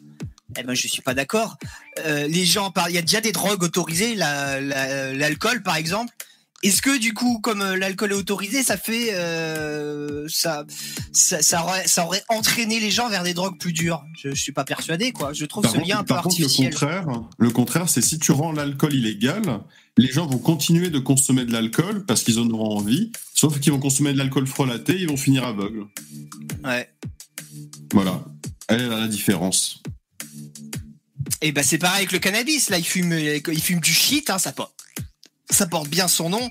C'est coupé avec euh, Dieu sait quoi. C'est extrêmement mauvais. Ça doit te niquer les poumons, mais un truc de malade. C'est euh, ouais, on est toujours dans ce phénomène-là, du coup. La démarche vise à définir si la production, la distribution et la vente réglementée du cannabis sont possibles et contrôlera également la qualité des, stupéfiants et analysera ses effets dans différents domaines tels que la criminalité, la sécurité et la santé publique. Voilà, Oh, donc il y a 10 villes qui vont faire partie de l'expérience. Euh, ils avaient euh, d'abord prévu ça, l'expérience, de la mettre en place en 2022, mais finalement, euh, pour des raisons de délai de production, ils font ça en 2023. Ça a commencé le 15 décembre. Euh, donc il y a des producteurs qui sont déjà attitrés. Euh, le gouvernement prévient, les développements pendant la phase de démarrage sont surveillés. Si l'ordre public et la sécurité sont gravement menacés, la phase de démarrage sera interrompue prématurément. Donc ils préviennent les gens, je sais pas s'il y a un peu des émeutes pour aller acheter de la BR ou s'il y a des trucs un peu. Donc ça c'est bien, je trouve que c'est ça ça témoigne d'une fermeté d'un gouvernement, euh, quel que soit ce qu'ils sont en train de préparer, quand ils annoncent en septembre, enfin en décembre, on va faire un truc, mais attention, faut que ça se passe bien, sinon on arrête tout tout de suite. Tu vois? Ça c'est un Ouais, discours de fermeté, j'aime bien moi. Le, problème, c'est que c'est des, c'est des trafiquants qui approvisionnent les, euh, Eh les coffee shops. Donc, si tu dis aux trafiquants, bon, euh, on va vous mettre de la concurrence, mais alors, par contre, attention les trafiquants, s'il y a le bordel, votre concurrence, on l'élimine. en gros, c'est ça que ça veut dire. hein. C'est- exactement ce que ça veut dire. Et puis si ça marche bien, on le rendra obligatoire. le- Et, c'est- et c'est ça. Et si ça marche bien, bah, on, on vous coupera l'herbe sous le pied. Mais c'est vrai que le, Ça, c'est une vraie question. Le manque à gagner des trafiquants qui, jusqu'à présent, euh, tenaient ce, ce, ce, ce- ce réseau de distribution, le manque à gagner, il va bien falloir qu'il se répercute ailleurs. Donc, La euh, est-ce que, ça va, voilà, est-ce que ça va faire augmenter bah, les, les cambriolages ou les braquages ou je ne sais quoi? Bon, ça, c'est une question à voir. Ouais, mais même le racket, tu, tu vas voir le mec du coup. Ah oui, le racket, oui, oui. Un pourcentage où je te démonte le magasin? Ah ouais. Bah, c'est pour ça qu'il y en a qui du coup qui militent pour que euh, ces gens-là qui étaient anciennement des trafiquants s'intègrent dans le, la vente légale. Ouais, ils payent des moyen impôts, mais comme ils veulent pas, comme ils veulent pas payer d'impôts, ils iront sur autre chose pour ne pas payer d'impôts. Eh oui. Ouais, bon après tu, tu peux te dire bon, euh, allez j'arrête d'être dans l'é- l'illégalité, ça me, va me coûter euh, 20% d'impôts, bon, euh, 25, 30, 50, ça dépend des pays, mais euh, ça peut être être un calcul rentable pour certains, hein. Hmm. Et du coup ça ferait ça ferait descendre la La- criminalité. La politique, la politique clémente liée aux drogues douces aux Pays-Bas a été pointée euh, par nombre de responsables et experts comme une cause de la montée du trafic de cocaïne, tandis que les autorités fermaient les yeux, les narcotrafiquants ont créé des structures redoutables. Voilà. Je pense qu'il y a des dans, dans tous les grands ports euh, européens, tu as des tonnes et des tonnes et des tonnes de cocaïne qui rentrent tous les jours. Et euh, ils font, ils vont, ils vont saisir 10 kilos. T'as 40 tonnes qui sont passées. Voilà. Mais ça, mais, mais ça, c'est à l'État de prendre ses responsabilités là pour le coup. L'État, il sert à ça. Euh, T'as pour une fois que il y, a, y, a une- il y a- y aurait une vraie fonction, un- pour une fois que l'État aurait vraiment un vrai rôle à jouer, c'est-à-dire lutter contre le trafic de drogue, eh ben elle le fait pas, tu vois. C'est quand même insupportable, quoi. Pour te piquer ton fric, ils sont là. Pour te dire qu'il faut pas foutre de fessée à ton gosse, ils sont là. Pour euh, pour, pour tout et n'importe quoi. Par contre, quand il s'agit de taper dans le dur, il y a plus personne, bande de bâtards. L'État est mais justement, donc, ils jouent le, le moins dur. Parce que si- s'il y a la paix avec la drogue et tout, ça leur fait moins de bordel à eux. Là. À Mais non, mais tu vois, c'est fort avec les faibles, les faibles avec les forts, c'est insupportable. Ben, je n'ai L'État- pas dit le contraire. Ouais, mais l'État, l'État, il devrait assumer. Les trafiquants de drogue, ils devraient faire la guerre à ces gens-là. Exécution extrajudiciaire, je l'ai, je l'ai déjà dit. Envoyer les services secrets, les mettre au cul et les traquer comme des putains d'animaux, ces mecs-là. C'est ça qu'il faut faire. Tu vas, tu, tu vas t'attirer des problèmes, hein, Lino. Oula. Bah, Moi, je, je me désolidarise des propos de Lino. Hein. Euh, Ah, c'est lui qu'il faut aller voir. T'es pas, pour, t'es pas pour le fait de poursuivre les trafiquants de drogue? Euh, J'ai peur, ils, ils vont me casser les jambes avec des barres de fer. C'est mets- des- c'est c'est des mecs, ça, ça empoisonne la société, ça coûte des milliards, ça détruit une jeunesse. Enfin, c'est, c'est, c'est Ouais, dans la liste des gens les plus toxiques, ils sont gamins, euh, hein. tout en haut. Hein. Vous entendez comme ils stigmatisent les trafiquants? C'est un peu aussi aux gens d'éduquer leurs gamins. C'est quand t'as des putains de parents gauchistes là qui disent que c'est bien de fumer, que les gamins c'est des cons, qu'est-ce que tu veux qu'on y fasse nous? Bon, tu me fais la transition parfaite, Lino. Tu dis que c'est ça gangrène la société. J'ai ma transition. Jingle. La, la gangrène de l'orteil. Non, non. Alors, Le diabète. Trop de sucre. le diabète. C'est récent. Le 20 septembre. Serait-ce aujourd'hui? C'est aujourd'hui. Fantastique. Oui. Comme quoi les grands esprits se rencontrent. Euh, viol, roulette russe, trafic de drogue. De la soirée festive au terrible huis clos, que s'est-il passé à Nantes? Ta ta ta. Visiblement, C'est les mecs qui sont chauds. ça a été chaud. Ouais. Selon le récit des victimes, le locataire aurait été forcé de faire la nourrice pour un réseau de trafiquants de drogue avec, avec trois autres personnes. Il aurait été séquestré jusqu'à samedi matin. La nourrice, c'est quand tu héberges Tu la, la cam. Ouais. La cam. Euh, c'est toi qui as la cam. Ah, c'est pas quand tu donnes à manger à des petits? Ah oui, aussi, oui. oui. D'ailleurs, dans les faits divers, il y a aussi un gamin, je crois c'est aux USA, euh, dans une crèche, euh, un an ou deux ans, overdose de fentanyl, parce qu'en fait, sous le tapis de, sous le tapis de jeu des enfants, il y avait un cacheton de fentanyl. Et le, gamin, il a, il, a, il a pris le cacheton. Mais Enfin, c'est pas ça le fait divers qu'on voulait dire. Alors, il est à peu près 10 heures samedi matin. Un équipage de police se rend pour une simple vérification aux 2 rue de Madrid, dans le quartier nantais de Malakoff, Loire-Atlantique.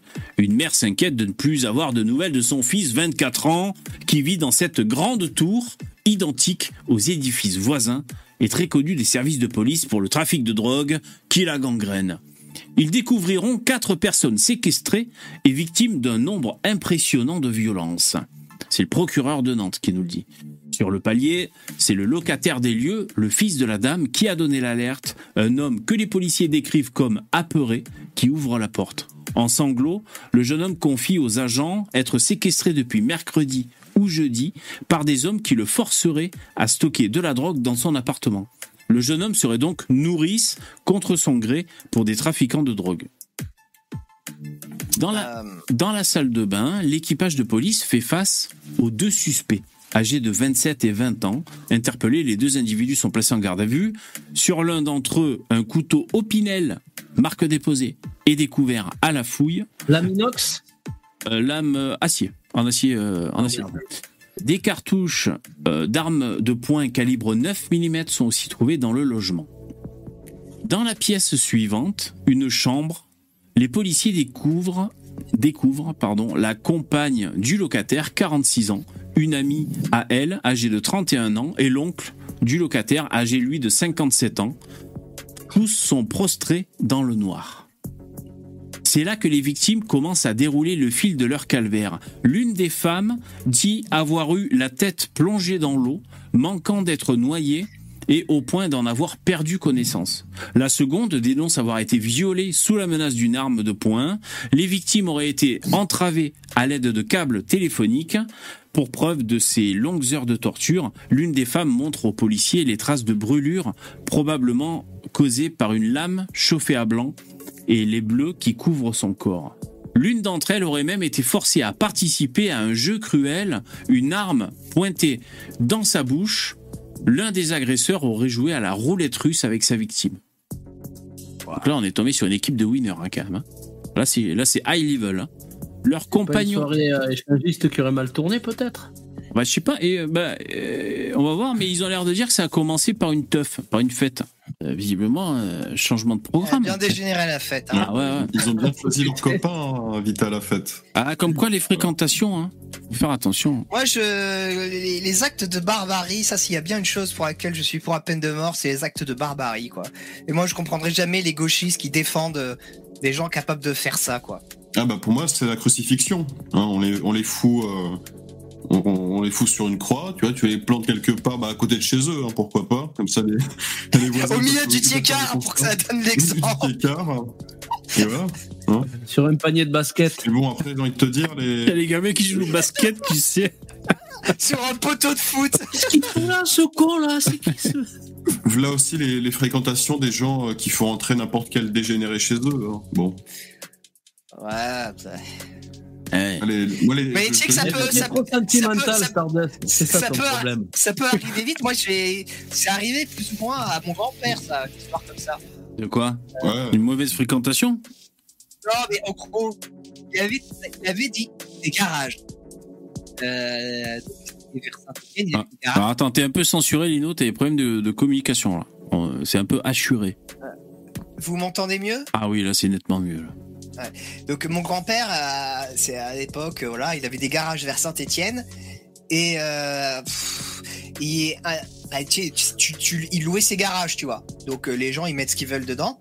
Et un jour, je sais plus pourquoi, il ouvre un des garages et il voit des espèces de paquets comme ça. Et, et en fait, c'était de la cocaïne, quoi. Waouh. Et, le- et oui, et, et du coup, comme, comme Il a sniffé Il a sniffé direct ou pas Bah Non. non, bah non, tu- il, il avait, il Le réflexe. 85 ans. hein. Et, Ça, euh, quel goût Et euh, il, euh, il a eu des emmerdes. Et la police qui est venue à 5 à 6 heures du matin chez lui, le soulever et tout, tu sais. Mais euh, bon, ils, bon, ils ont compris que bon, ils avaient rien, il avait rien se projeté. Il avait 85 ans, bon. euh, Ouais, donc du coup, ton grand-père était presque nourrice, hein, finalement. Enfin, il était propriétaire du, du garage, on va dire. Bah oui, bah c'est nourrice malgré lui. Il était propriétaire de garage, donc oui, quelque part, c'était, Ah ouais. ça a été une nourrice. Ça euh, ferait un bon titre de film, ça. Ouais, nourrice malgré lui. Ouais. Avec la version pour adultes aussi. euh, Avec euh. Alors, leur compagnon de séquestration présente un visage ensanglanté. Les policiers soupçonnent alors une fracture du nez. Vous savez, le nez, c'est la partie euh, sur le devant du visage là qui, qui sort. Entre les deux yeux? Voilà, en, en dessous des deux yeux, en dessus de la bouche. Hospitalisées, les victimes ont de graves blessures, mais sans danger pour leur santé physique. Selon le récit du locataire, cité par le procureur, l'affaire remonte à 15 jours.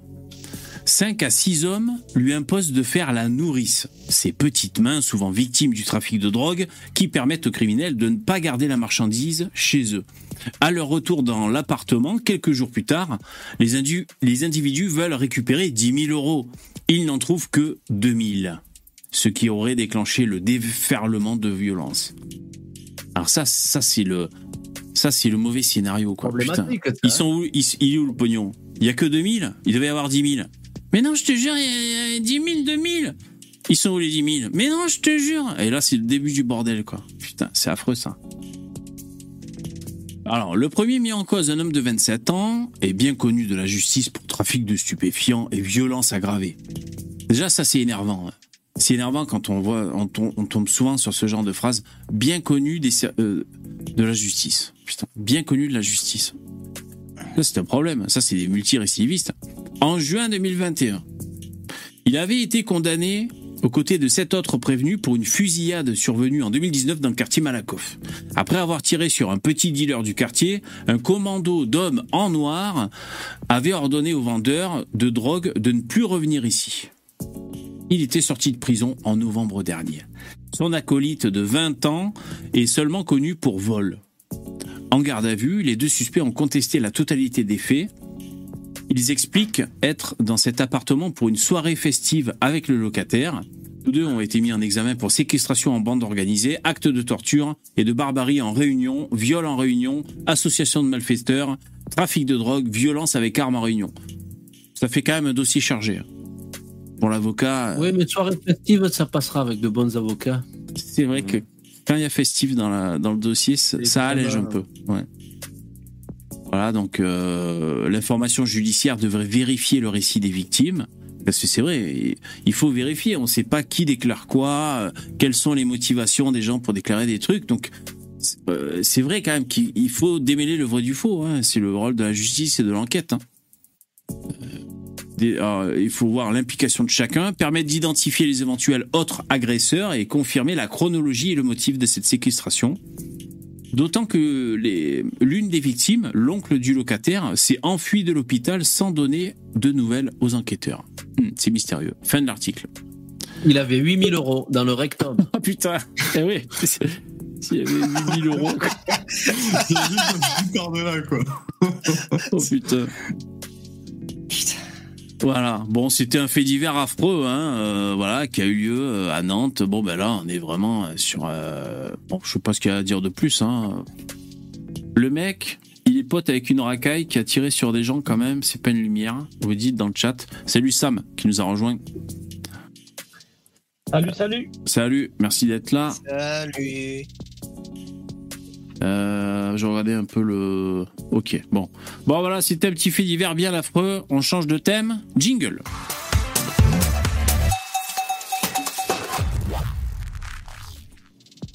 Hmm. Alors, j'hésite. Je vais vous donner le, je vais vous donner le choix. Vous allez choisir soit un autre fait divers affreux, mais là, ce sera plus court à dire, soit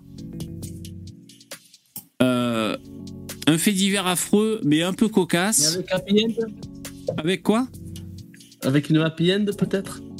Euh, non, il n'y a pas de happy end dans les deux faits divers. Donc il y en a un qui est affreux, tout bonnement affreux. Il y en a un qui est affreux, mais il y a un peu quelque chose de cocasse dans, dans l'affreusité de la chose. Ou sinon, un truc carrément plus léger euh, euh, de- de- du quotidien en France. Alors, qu'est-ce que vous- qui c'est qui choisit Sam, tu peux choisir le thème. Donc, tu as un, soit un fait divers affreux, soit un deuxième fait divers affreux avec un petit truc un peu rigolo, soit euh, un, un petit, f- euh, un petit fait divers euh, de- du quotidien. Soit deux problèmes d'immigration, Euh. soit un problème rigolo. Ouais, moi je trouve que c'est plus intéressant un fait divers, tu vois, qui parle d'un- d'un d'un vrai sujet de société, un truc bien clivant, qu'on puisse un peu euh, se taper dessus, quoi.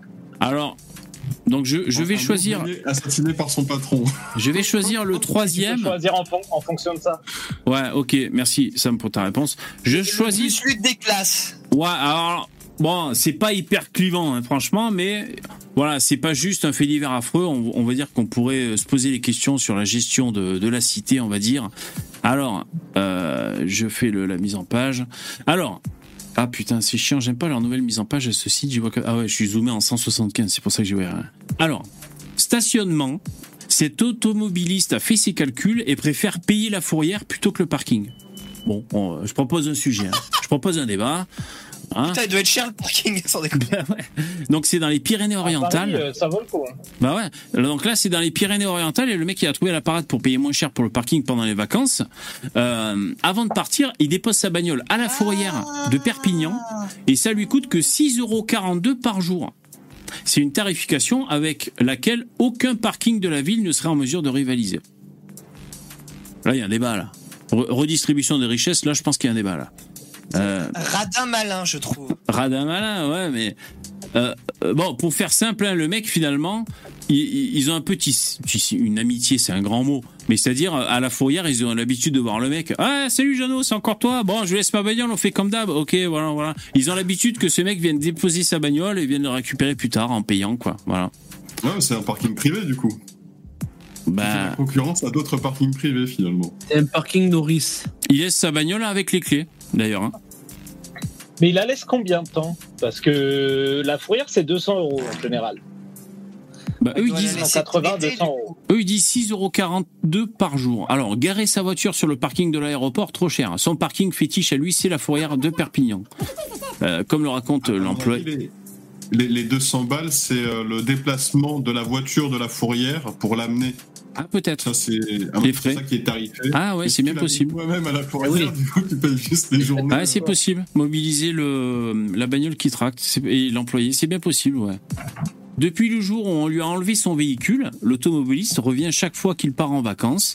Il nous laisse sa voiture et les clés pour des périodes de 15 jours. Le choix, euh, pour le moins singulier, de la fourrière. Alors attends. Il a fait ses calculs et s'est aperçu que lorsqu'il partait en congé, le stationnement de son auto lui revenait moins cher euh, chez nous qu'à l'aéroport.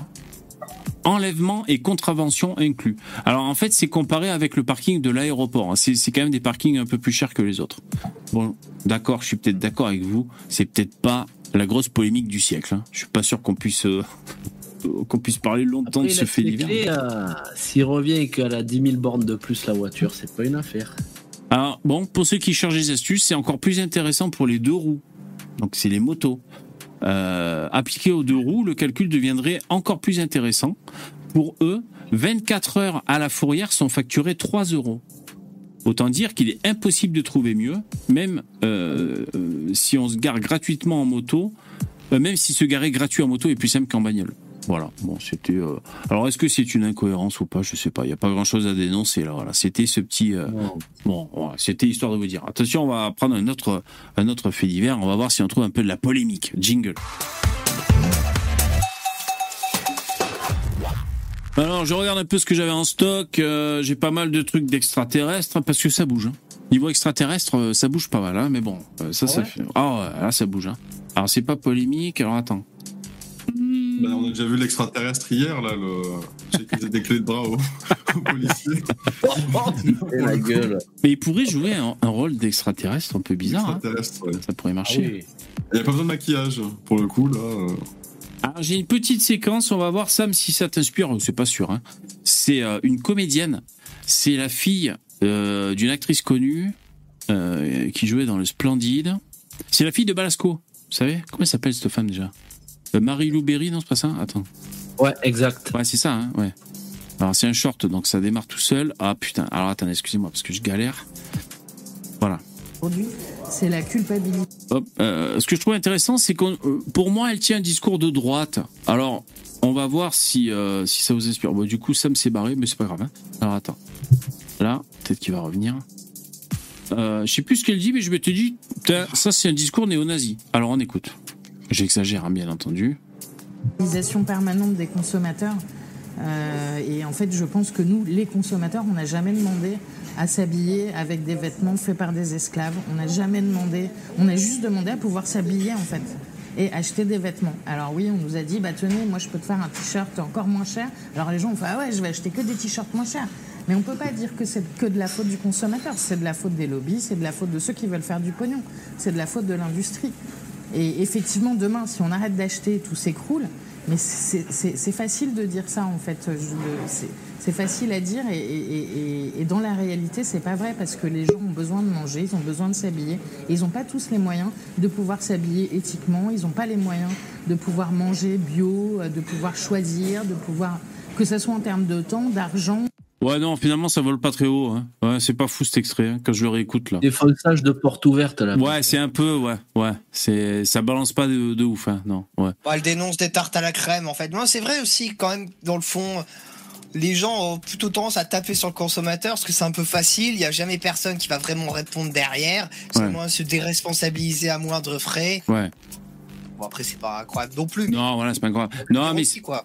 Parce que euh, euh, ce qui est un peu intéressant, c'est tu sais, c'est quand on dit par exemple, euh, bon, j'aime bien, j'aime bien aller dans des zones un peu où ça frotte. Par exemple, j'aime bien défendre euh, le travail des enfants à l'autre bout du monde pour, pour fabriquer nos Nike Air.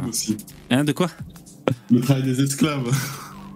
Bah non, peut-être pas des esclaves, quoique. Bah, elle, quoi- a elle, a, elle a dit le mot, elle a dit des esclaves. Ah oui, elle, elle a dit le mot, ouais. ouais. Non, mais parce que, par exemple, ce qui, comment dire, euh, les enfants à l'autre bout du monde, euh, s'ils fabriquent pas des Nike Air euh, pas chers, euh, sous-payés, tu vois, sans, Eh ben, sans- il s'ennuie. Et déjà ils s'ennuient premièrement. Et vous savez qu'il faut les, les gamins, il faut les occuper énormément. hein, sinon, euh, il te faut une tête comme ça, putain. Donc Ouais, ils s'ennuient. Et ils risquent de- plutôt de, de, de sombrer dans la prostitution parce qu'il faut qu'ils bouffent en fait euh, si les pays à la con ils crèvent la dalle. Donc finalement euh, coudre des godasses dans une usine c'est peut-être mieux que sucer des bites de touristes. Après bon c'est un débat épineux, on est d'accord. Voilà. Après, c'est une fausse, euh, c'est une fausse dichotomie. Ouais. Il y a quand même tout un tas de solutions euh, entre les deux. Oui c'est bien possible, c'est vrai. Il y a peut-être des solutions entre les deux. Je suis d'accord avec toi. Mais bon après on parle de Surtout Quand pays. tu vois, Oui. quand tu vois euh, bah, les milliards que génèrent euh, les entreprises qui font fabriquer justement dans ces pays-là, Oui. tu te dis bah est-ce qu'ils pourraient pas au final aussi payer euh, payer un peu mieux les gens? Et oui, Ouais. mais il serait moins riche après. Bah oui, mais est-ce que finalement euh, il t-shirts y a intérêt à ce hein. aussi riches Qu'est-ce que t'as dit Starduck? Et les t-shirts vont coûter plus cher. Ah oui les t-shirts. Ah oui parce que en fait ce qui va se passer Le gars, il va, ce qu'il va faire, c'est qu'il va augmenter ses coûts de production. Et t'as un mec qui sera beaucoup plus malveillant, qui à côté, de manière, il dira, bah ouais, bah lui, il monte ses coûts, moi je les diminue. Et du coup, bah le mec qui a augmenté ses coûts, bah il se fait baiser, et Ouais. il perd son entreprise. Voilà. finalement la con C'est là, hein. c'est là qu'intervient l'État et qui doit réguler. Hmm. Parce que c'est la concurrence, évidemment la concurrence. Après, euh, un des moyens de, de, de s'illustrer dans la concurrence, c'est de proposer de la qualité, on va dire, dans l'objet. Mais bon, euh, ben, c'est un peu ce qu'elle disait d'ailleurs, Marie-Lou Berry, là. C'est-à-dire aussi, les gens, euh, ils veulent acheter du pas cher. euh, c'est tentant, en tant que consommateur, d'acheter du pas cher. Ouais, moi, il y, a un- il y a juste un truc là au niveau de la cher. logique gauchiste que, que je peux pas capter. Je veux dire, l'État, l'État peut euh, réguler, mais si demain une entreprise comme ça, elle fait des pertes énormes parce que je sais pas, il y a une crise Covid, il y a les magasins qui ferment, il y a plus personne qui commande, et puis que eux, ils- si s'ils avaient facturé plus leur leur leur godasses, leur leur leur euh, pardon leurs chaussures, leurs euh, maillots de foot, etc., etc., ils auraient peut-être pu survivre. Alors c'est toujours facile de dire oui, euh, l'État il doit venir et puis il doit il doit couper et puis couper juste. Mais qu'est-ce Comment on sait que c'est juste? Comment on sait quelle marche il faut faire? Euh, C'est pas l'État. L'État, il y connaît rien. Nike ou Adidas, il sait pas ce qu'il faut faire comme marge. aussi. Donc c'est c'est trop facile. C'est tellement simpliste le gauchisme. Ah bah oui, l'État, il va, il va dire quelle est le bon, la bonne marge à faire. Mais c'est pas si facile que ça. Hein. C'est plus compl- vraiment. vous a- il faut vraiment que vous les gauchistes vous vous intéressiez à ce que c'est que le côté entrepreneuriat parce que c'est c'est vraiment plus complexe que ça. Hein. Oui, mais là, là, là j'ai l'impression que c'est toi qui, qui fais un peu dans le simplisme. Dans le sens où, de toute façon, l'État aujourd'hui s'intéresse euh, aux affaires des entreprises. Je veux dire, euh, qui connaissent pas euh, Nike. Ils s'intéressent pas aux marges. bah, ils pourraient s'en intéresser. Je veux dire, je vois. Euh, Ils s'intéressent au chiffre euh, d'affaires. euh, Au chiffre d'affaires pour les impôts, oui. Mais les marges, ils en ont rien à secouer. C'est pas leur problème. C'est pas le problème de l'État. mais pour- pourquoi tu pointes Ah, les, alors, les si, marges déjà. d'habits Pour- Pourquoi tu parles Déjà, des marges tu te trompes. précisément? L'État, se mêle des marges parce que, par exemple, dans la loi, c'est interdit de vendre à, vendre à perte. Ouais. Donc, tu- Oui, tu vois bien bah, bien. Parce que ce serait de la concurrence déloyale. Donc, tu vois, tu vois bien qu'ils s'en mêlent en, en réalité. Oui, mais pas dans le positif. Dans le positif, ils s'en euh, foutent. Si tu fais 10%, 20%, 30%, 50%, 100% de marge, l'État s'en fout. Ouais. Alors juste pour rebondir sur ce que ce qui dit, excusez-moi, dans le chat, euh, Miguel, euh, tu nous dis bonjour, salut, et tu dis Vévé, tu sais qu'elle s'est fait violer par son père, tu te souviens? Elle, Marie-Lou Berry. Ah ouais, gros dossier euh, visiblement. Ah ouais, euh, ouais, c'est possible, ça dit quelque chose. Je crois que, mais je sais pas si c'est elle, et puis je sais pas s'il a été euh, exonéré, euh, exonéré de charge de culpabilité. Richard Berry, mais ouais, c'est possible. C'est vrai que ça dit quelque chose cette histoire. hein. Ouais. Ouais, désolé, on est on est reparti sur le. Ouais. Euh... Ouais, ouais, là vous étiez lancé sur l'économie, le- les entreprises et tout. Hmm. Ouais. Bon, moi, moi, la question de la justice, quelle est la marge juste et tout, je pense que c'est pas vraiment la question. La question, c'est aujourd'hui, euh, par exemple, quand on voit qu'on on veut diminuer effectivement le coût du travail euh, en délocalisant un maximum dans des entreprises où le coût du travail est moins cher, où il y a moins de droits du travail, bon, bah, ça pose question. Ça pose question quand même. Parce que euh, la légitimité de ce truc-là, quand on voit qu'ensuite, bah, effectivement, ça peut être des enfants qui travaillent euh, dans des conditions euh, déplorables, euh, on est parfois à la limite de l'esclavage, parfois dans l'esclavage. Bon, bah, je pense que la question de marge juste, etc., euh, c'est pas vraiment la question centrale. Euh, la question, c'est effectivement comment on fait pour que soit les entreprises respectent une certaine norme de droit qui puisse être pas forcément universelle mondiale, mais un minimum, quoi. Euh, soit euh, soit euh, qu'on fasse en sorte que bah, au moins les gens soient, soient Ouais. bien payés. On, on va euh, dire soit bien traité au sein de l'entreprise, parce que parce que si ça se passe dans des pays où il faut encore qu'il y ait une révolution sociale qui n'a pas eu, il y a pas, enfin je sais pas, euh, il y a les mouvements de grève euh, sont étouffés, enfin je sais pas ce genre de choses. On peut pas non plus nous, on va dire on est en France et on veut délocaliser dans un pays, bon pour pour avoir des prix d'achat intéressants et tout ça, on est d'accord, mais euh, on peut pas non plus euh, on va dire, euh, amener de la tolérance et du social dans un pays euh, qui n'a pas fait sa révolution à l'intérieur, tu vois, au sein du peuple. Euh, ben, je sais pas. Ou alors, si, on va dire, dans l'entreprise, tu chouchoutes un peu tes employés, on va dire. C'est ça que tu veux dire, mais ça leur coûte plus de pognon, quoi. Ouais. Je sais pas. Oui, c'est ça. Ouais. Mais après, euh, on voit aujourd'hui que sont pas au bord, euh, au bord du gouffre, quoi. Je veux dire, Nike. euh, Oui, non, c'est sûr, c'est vrai, c'est vrai, on peut dire. en Thaïlande. Ouais. Euh, justement, c'est pas nous qui sommes gagnants là-dedans, tu vois. Parce Ouais. que quand tu achètes tes Nike, euh, tu payes 120 balles. Et le coût de fabrication, je Facile. sais pas combien il est, je vais dire une connerie, mais des fois, il doit être à moins d'un euro. Donc Ouais. après, il y a le coût du transport, truc, etc. Ouais. Mais euh, je pense qu'on peut à un moment donné quand même mettre son nez là-dedans et se dire attends, euh, entre les 1 euro de production, combien, euh, combien reste finalement pour la poche de l'entreprise et après redistribué, euh, repasse en dividende euh, Au final, voilà, nous on se parce qu'on paye super cher un truc qui coûte pas si cher que ça à fabriquer, qui est pas de si bonne qualité en termes de matières premières. Et euh, bah, les travailleurs qui les produisent, ils sont baisés aussi parce qu'ils touchent quelques centimes, ils vivent dans des conditions de merde, travaillent dans des conditions de merde. Bon, il y en a un qui se fait pas baiser, c'est l'entreprise. Ouais. Ouais, mais on s'en fout de la Chine. Ils font leur révolution, ils, ils feront leur euh, leur syndicat, leur machin. C'est pas notre problème. Le problème, c'est que c'est votre monde, les mecs. C'est votre monde sans frontières. Bah, c'est que c'est on notre est en problème train parce que des fois, c'est des entreprises françaises. hein. Bah, bien sûr. Il y a, des entreprises françaises qui Oui, font ça. Donc c'est notre Il y a des problème. de tous les pays qui vont dans, en Chine. hein. Il n'y a pas que la France. Mais le problème, c'est que c'était c'était votre volonté. Plus de frontières, on fait ce qu'on veut, on va où on veut. Bah, les entreprises aussi, elles font ce qu'elles veulent, elles vont où elles veulent. Et puis, c'est euh, bah, bien évidemment, tu as compris, c'est le, le- les peuples européens, entre autres, les peuples riches, qui, qui, en, bah, qui se voient euh, des- leurs usines délocalisées, etc. C'est votre monde, les gars. Il faut pas, il faut pas vous plaindre quand vous voulez votre monde. Ouais, et puis- Il faut pas vous plaindre Tu peux pas mettre sur le même plan. euh, Mais t'es qui pour dire aux Thaïlandais comment ils doivent vivre? C'est ça que je comprends pas. Il y en a Ah. marre de vos délires. Ah, mais moi, je dis pas aux Thaïlandais comment ils doivent vivre. Oui, mais en fait, si, c'est exactement ça. Tu dis, ouais, il y a les Non. entreprises françaises, elles exploitent. Donc, en l'occurrence, tu parlais de Nike, donc c'est pas une entreprise française, mais il y a un Nike qui exploite les Thaïlandais pour faire des chaussures. Ils se font des marges. Il faudrait qu'ils payent plus cher euh, les, les, les employés. Mais t'es qui pour dire euh, qui doit payer plus cher quoi Euh, Comment les euh, comment les Thaïlandais s'ils font travailler les gosses si c'est bien ou mal, les mecs ils font ce qu'ils veulent et nous on fait ce qu'on veut en fait, non?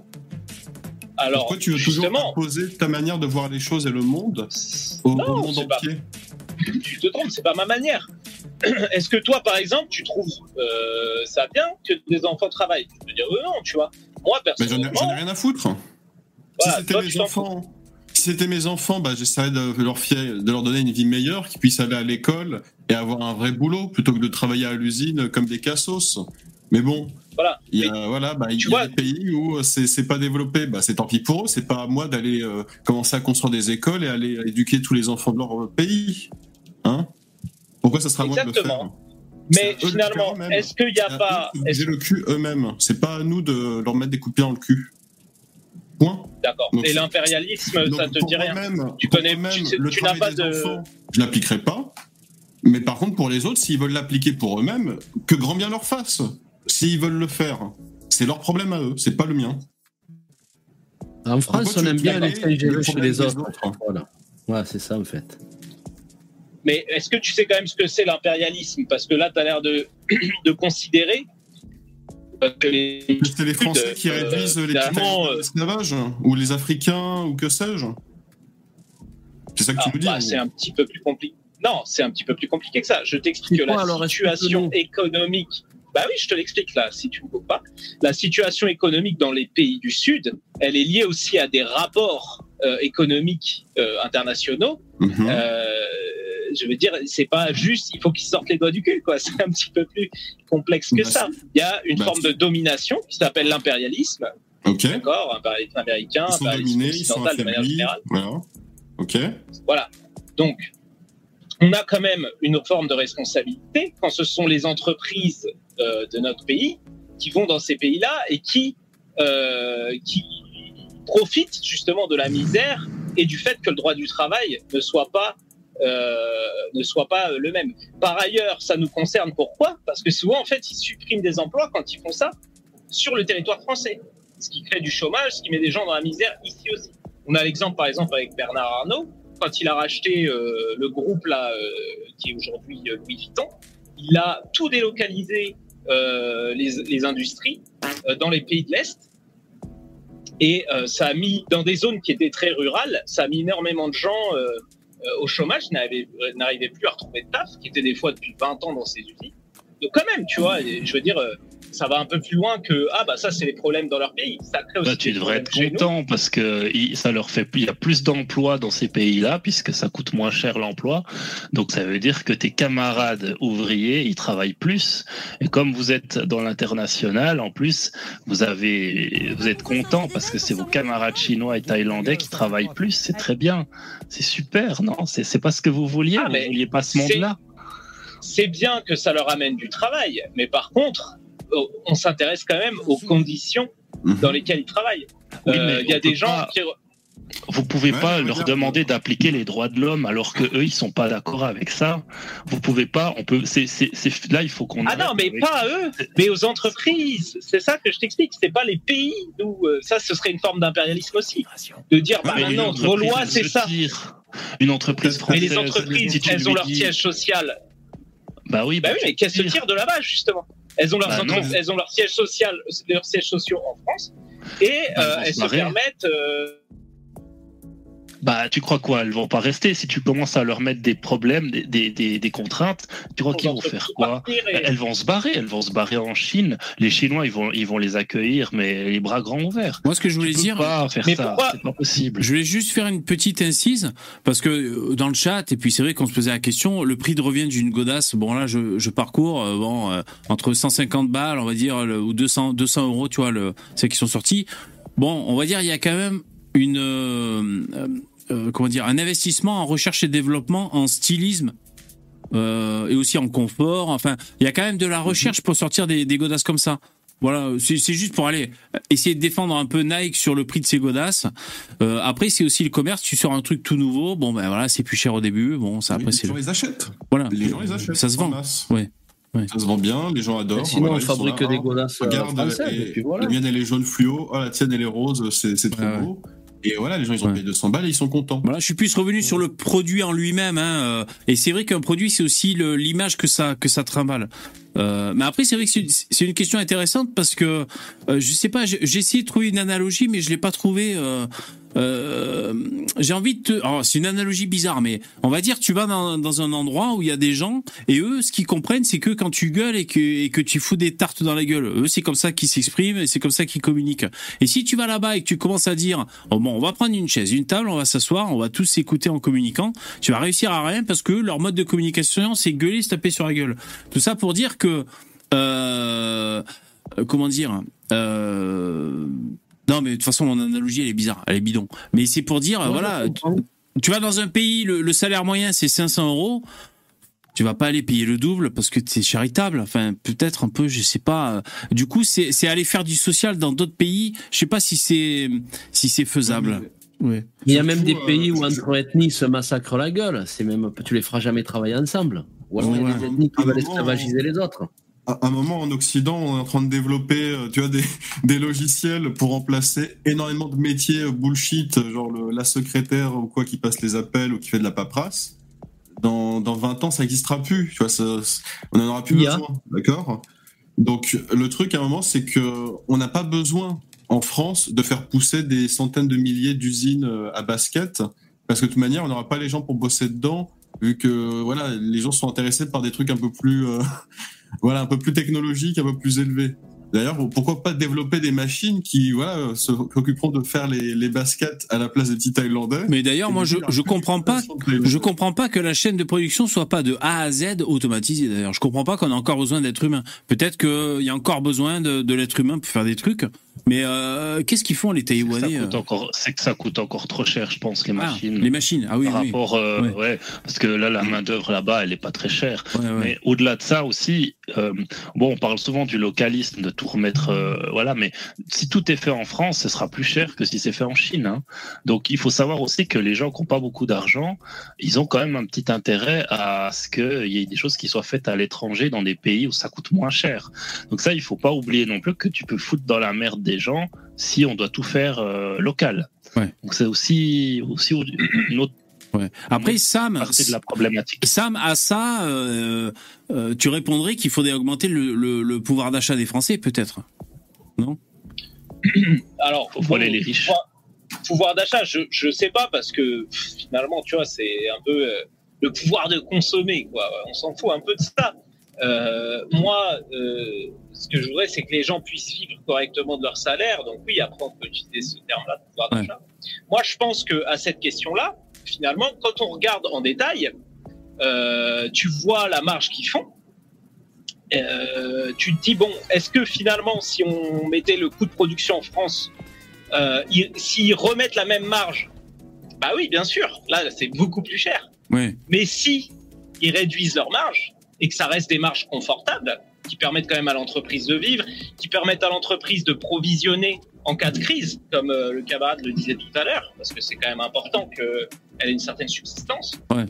Bon, bah finalement, peut-être qu'on peut trouver aussi euh, un entre-deux, quoi. Ouais, ouais.